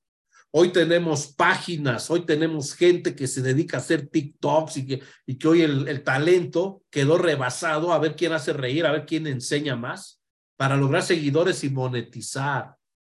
No es casualidad que hoy tengamos muchos niños que quieren ser youtubers, que ya desde los ocho ya quieren bailar un TikTok. Y hay quien dice, no es que ganan bien. Sí, por supuesto, pues es el, e, e, es el consumismo desde el siglo XXI, pero está dejando de lado. Por eso se habla de las profesiones que están desapareciendo, porque hay chicos que ya no quieren estudiar, no le ven sentido a ser abogados, no le ven sentido a ser ingenieros, porque dicen que ganan más enseñando o bailando. Entonces, este estudio que presenta la UNESCO de cómo la infodemia está rodeando a nuestros estudiantes obliga al docente, y aquí entra Perrenot, a saber manejar de manera responsable los dispositivos. Yo no sé qué opinen ustedes, pero hoy hay muchas familias que entretienen a los chiquillos con esto, que les dan los celulares para entretenerlos. Dicen, es que es bien listo, mira, ya lo sabe hacer. Sí, para jugar, sí lo usan para divertirse, pero no para fines de aprendizaje. Por eso, lo que un tiempo se conoció como las tecnologías de la información y la comunicación, o se está planteando que sean las tecnologías para la información y el aprendizaje, porque hay mucha desinformación. Entonces, ahora tenemos que hablar de TAX, tecnología de la información y el aprendizaje o del aprendizaje y la comunicación. Bajo este sentido, entonces, necesitamos tener conocimientos técnicos y conocimientos didácticos. ¿Qué es la didáctica? Es la ciencia que estudia el cómo se enseña y cómo se aprende. Los maestros tenemos que empezar a leer a Robert Howen con la teoría de sistemas. Tenemos que empezar a diferenciar lo que es una clase virtual con una clase a distancia los maestros también tenemos que acercarnos a las aplicaciones que hay para hacer trabajos, exposiciones, que además ya vienen incluidos en muchos de los, de los dispositivos. ¿Qué propone Perrenol? Propone un maestro que sea capaz de utilizar programas de edición de documentos. Y aquí hablamos desde el PDF, desde el PNG, cómo cambiar un archivo Word a PDF, a imagen, que sea capaz de explotar los potenciales didácticos de los programas de acuerdo a los objetivos de enseñanza. Si ya existen los programas, vamos a sacarles provecho. YouTube, el Google, Google Académico. Que sea capaz de comunicarse a distancia a través de la telemática y no precisamente de lo virtual. Ojo, la enseñanza virtual es la que requiere Internet, señal de Internet. La enseñanza a distancia no requiere Internet. Hay televisión que se usa para el trabajo a distancia y no se hace con Internet, es con señal. Entonces el maestro tiene que tener una serie de recursos para el trabajo tecnológico virtual y una serie de recursos para el trabajo tecnológico a distancia. Yo creo que ustedes ya saben que a partir de la pandemia se volvió a potencializar el uso de la radio. La radio prácticamente estaba ya en desuso porque estaba, y bueno, pues la pandemia, la radio fue un, elemento importante para la comunicación y también para la desinformación. Eh, hoy muchos de los periódicos ya no son impresos, ya se distribuyen a través de redes. Entonces, todo esto el docente tiene que ir conociendo qué posibilidades tengo yo de poder trabajar de manera eh, virtual o a distancia con mis estudiantes. Ojo, es cierto, hay comunidades que no tienen todavía una plataforma eh, eh, dominante de Internet o señal, pero pues bueno, ahí entra la, la vocación y la creatividad del docente, ¿no? Su celular, datos o demás. Y bueno, finalmente, saber utilizar instrumentos de multimedia. Al niño le gustan las cosas interactivas, le gusta que el maestro sea creativo, Jesse, ¿te puedo hacer una pregunta más personal, Jesse? Sí, dígame. Ayúdame, Jesse. Jesse, ¿qué opinas de las diapositivas que elaboré? Fíjate, ahí puse un triángulo en medio, luego le puse ahí organizadores gráficos. ¿Qué opinas? Ah, los colores de fondo. Le puse al fondo un color azul, luego verde y luego una disminución de colores. ¿Qué opinas? Son atractivas, sí captaron mi atención no están muy recargadas y eso está muy bien. Me gustaron. Gracias, Jesse. Y lo hice a partir de la teoría del color y de los organizadores gráficos. Esto se refiere la eh, propuesta de Perrenot, de que no hace falta que sea un experto en goggles, en Apple, en aplicaciones. No es necesario. De acuerdo a nuestras propias condiciones como docentes, pero que sí tratemos de innovar que sí tratemos de involucrar a nuestros estudiantes a la tecnología de manera sana, de manera positiva y propositiva. Vámonos con la penúltima. Estoy por terminar. Renault propone como la novena competencia para enseñar un docente que sea capaz de enfrentar los deberes y los dilemas éticos de la profesión, dilemas éticos de la profesión a qué problemas éticos se enfrenta la profesión, en qué momento la ética tiene que eh, sumarse con la norma o en qué momento tenemos que romper a veces la norma por la ética. Gloria, muy buenas noches, ¿me escuchas?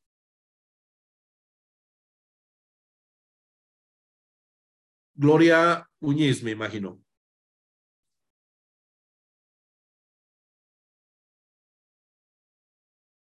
O, creo que ya dormí alguien más. Tengo a mi tocayo, Antonio Ramírez. Antonio, ¿me escuchas?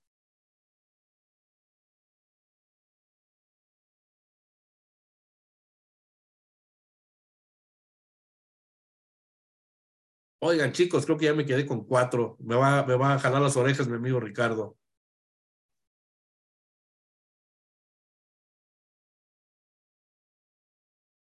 Vamos a ver mi amigo Ricardo, ya te fallé, creo que ya dormía más de la mitad del escenario.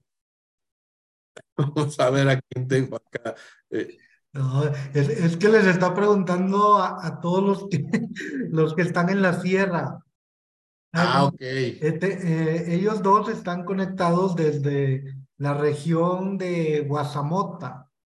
Entonces allá la conectividad es muy limitada. Muy bien, muy bien. A lo mejor por eso este, sí están teniendo fallas en la conectividad. Qué bueno, ya me estaba yo preocupando, mi querido amigo. Si ya no me va a invitar mi amigo Ricardo, va a decir, hombre, para que me los duermas, mejor traigo otro.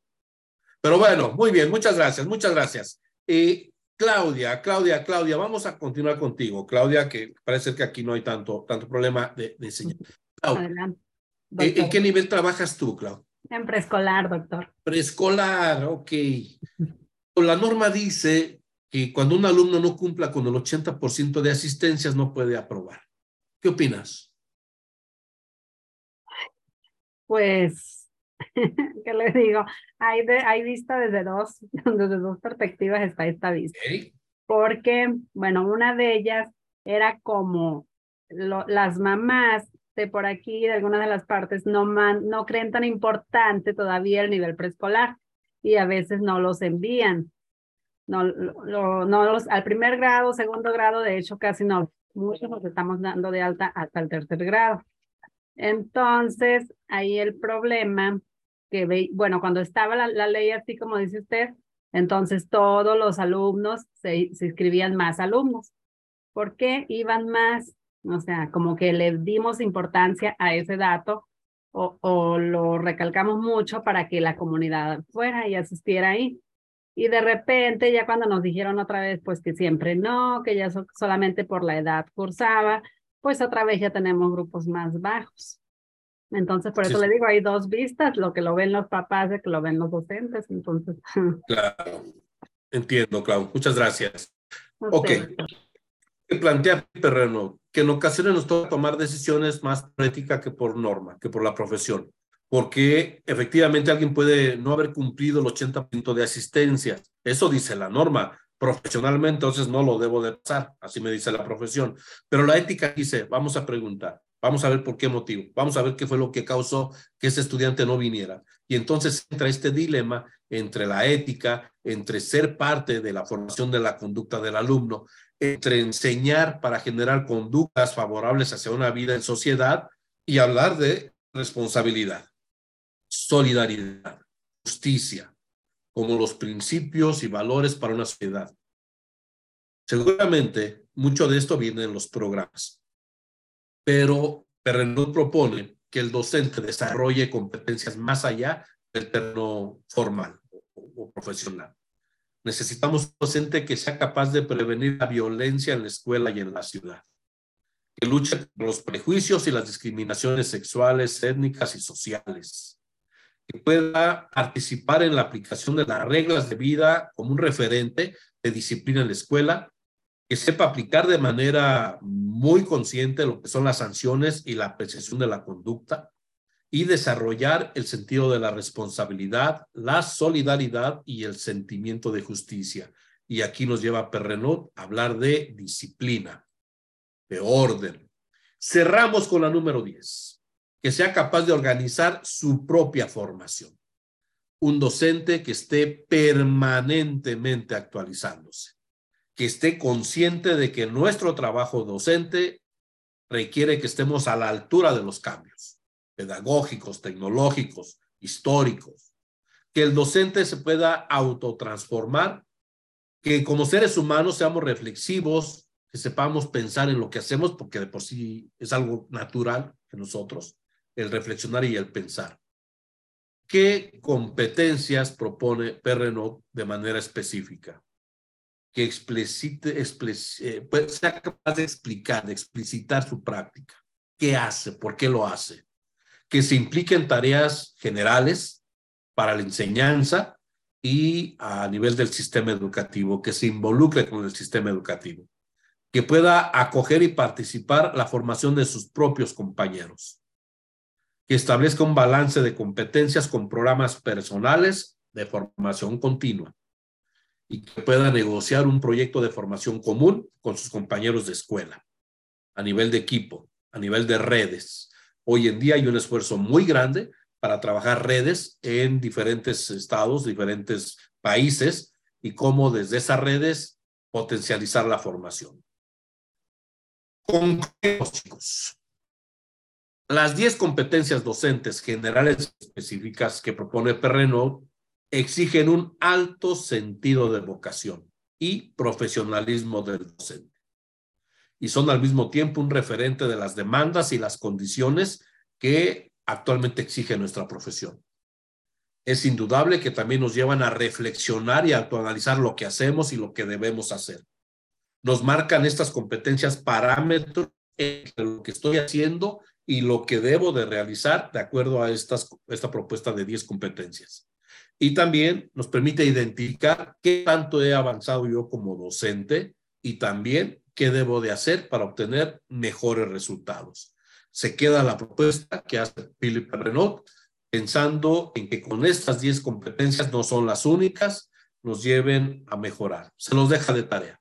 Se los dejo de tarea. Respóndanse ustedes que concluyen con las aportaciones de Philip P. Renault. Por mi parte, déjenme decirles que es un gusto y un honor haber podido compartir con ustedes. Muchísimas, muchísimas, muchísimas gracias. Mi querido Ricardo, con esto yo concluyo, faltando cinco minutos para las ocho y quedo absolutamente a sus órdenes. Por supuesto, si hubiera preguntas o alguna inquietud, uh, con todo gusto, uh, sus órdenes para atenderla o pues lo que ustedes me indiquen, mi querido amigo. Excelente, ¿no? Muchísimas gracias, doctor. Como siempre, un cúmulo de aprendizaje que tenemos con usted. Chicos, ¿alguna duda, alguna pregunta, algún comentario en relación al tema que acabamos de, de ver el día de hoy? Estamos en, en los comentarios de, de cierre. ¿Los escuchamos? Doctor, pues simplemente para agradecer, excelente información y definitivamente, pues es un reto, es, es un reto tener todas estas competencias, es un proceso, pero sí es un proceso en el que, pues diariamente con eh, nuestro quehacer educativo debemos tenerlo en cuenta. Diariamente aprendemos tanto de los niños, de los compañeros, pero qué importante, justo como usted ponía en las imágenes, leer. Leer es muy bueno, compartirlo pues más excelente, pero justamente este acompañamiento nos da esa oportunidad de, de movilizar esos saberes, de, de querer saber más, pero sí tener muy claro que es para aplicarlo en bien de nuestros alumnos. Entonces, muchas gracias y pues a seguir echándole ganas todos. Te agradezco mucho, Jessy. Muchas gracias. Sí. Adelante, chicos. ¿Algún comentario más? Pues definitivamente nos deja, doctor, con una gran responsabilidad y mucho compromiso. Así como que revisar estas 10 competencias y ponerme a evaluar dónde estoy, en qué camino, qué me falta, este, qué puedo eh, seguir yo sola. Y pues es un reto grandísimo, como le digo, desde autoevaluar el nivel donde estoy, donde están las docentes, donde está pues todo esto. Y aprendernos de, em, a utilizarlas, a ir viéndolas de esta manera, como usted los explica. Este, usted nos motiva mucho con esa forma de hablar, con esa maravillosa que nos va metiendo cada día más y más Normalmente así, bueno, pues tenemos ahí por ahí apuntadas las 10, pero ¿qué significa cada una? Pues no todo ese compromiso que usted nos dijo, porque realmente fue muchísima información en muy poco tiempo. Muchísimas gracias, muy agradecida con ustedes por tanta información y nos aclaró muchísimo, de verdad, para el examen yo creo que sí nos va a servir mucho. Este, darle otra revisadita yo en lo personal a todas las anotaciones que hice, porque sí, de repente una que otra decía, ay, va muy rápido, ya no alcancé a notar, ya no alcancé a notar, pero sí, muchas gracias y felicidades por, por su excelente exposición. Gracias, doctor Ricardo, por traer tan fina persona y buena. Muchas gracias, agradezco infinitamente las palabras, Claudio. Excelente, y, independientemente, eh, estas capacitaciones, esta orientación que se les está ofreciendo es para la evaluación, pero también, como dicen, es para la vida misma de la labor docente. Apliquen o no apliquen para una evaluación, nosotros tenemos que fortalecerlas porque son nuestras herramientas y nuestros insumos para poder desempeñar de una manera más efectiva el trabajo que estamos realizando. Adelante, chicos, ¿algún comentario antes de cerrar sesión? Y sobre todo, como dijo doctor, que se vea reflejado en los alumnos, que es para allá, para donde vamos, el interés que debemos de mantener para, para esto. Exactamente. Muy bien, Clau. ¿Alguien más, chicos? ¿Chicas? ¿No? Yo quiero felicitar al doctor, aprovechando que casi no nos vemos, doctor. Una felicitación, como siempre, eh, poniéndonos el ejemplo y dándonos eh, esa creatividad y ese, esa entrega que usted nos da siempre. Este, creo que un paso importante de todo lo que nos alineó, porque fue una alineación la que nos hizo. y que me encanta cómo nos alinea. Eh, un, un paso importante que nos hace falta un poco es interiorizar la información, no solamente escucharla, no solamente entenderla, sino interiorizarla. está en nosotros interiorizar esta información para poder avanzar y, como usted dijo, evolucionar precisamente atinadamente. Entonces, más que nada, chicos, hay que interiorizar todo, todo el aprendizaje, no solamente entenderlo, porque si nada más nos quedamos en entenderlo, decimos, sí, sí lo entiendo y sí, sí, sí, sí lo sé, pero no lo hago, no lo actúo. Entonces nos falta ese pasito, actuar, interiorizar eso, hacer lo propio y ahora sí, vamos a evolucionar educativamente. Felicidades, doctor. Saludos. Muchas gracias. Bueno, entonces, doctor Antonio, pues muchísimas gracias. Como siempre, es un placer escucharlos y, y seguir, como siempre les digo, aprendiendo de los grandes. Si queremos ser grandes, hay que aprender de los grandes, de los que ya han recorrido este camino y podemos aprender de su ejemplo y de su sabiduría. Por mi parte, le agradezco muchísimo el que haya compartido toda su experiencia con nosotros y poder este, aportar parte en estos procesos que están llevando estos jóvenes en sus evaluaciones. Maestro, doctor Antonio, muchísimas gracias. No me despido porque sé que próximamente nos vamos a volver a ver en alguna otra actividad, ya sea en línea o ya sea presencial, aquí en nuestro bello estado de Durango. Yo encantado de estar muy pronto para allá. chicos. Un fuerte abrazo y quedo absolutamente a sus órdenes. Nos vemos muy pronto. Te mando eh, la presentación en PDF por si alguien requiere que ella quiera emplear alguna toma de nota, con todo gusto. Excelente, muchísimas gracias doctor. Y chicos, pues en esta semana que viene vamos a, a descansar un poco porque sabemos que vienen los consejos técnicos y tenemos que aplicarnos para el día viernes. Entonces, esta semana con, con el doctor Antonio cerramos actividades, dejamos descansar para que se enfoquen en sus consejos y próximamente continuamos con las actividades. Por nuestra parte, seguimos en comunicación en los grupos. Un abrazo y que tengan muy bonita tarde. Gracias, Hasta luego. Adiós. Hasta pronto y muchas gracias.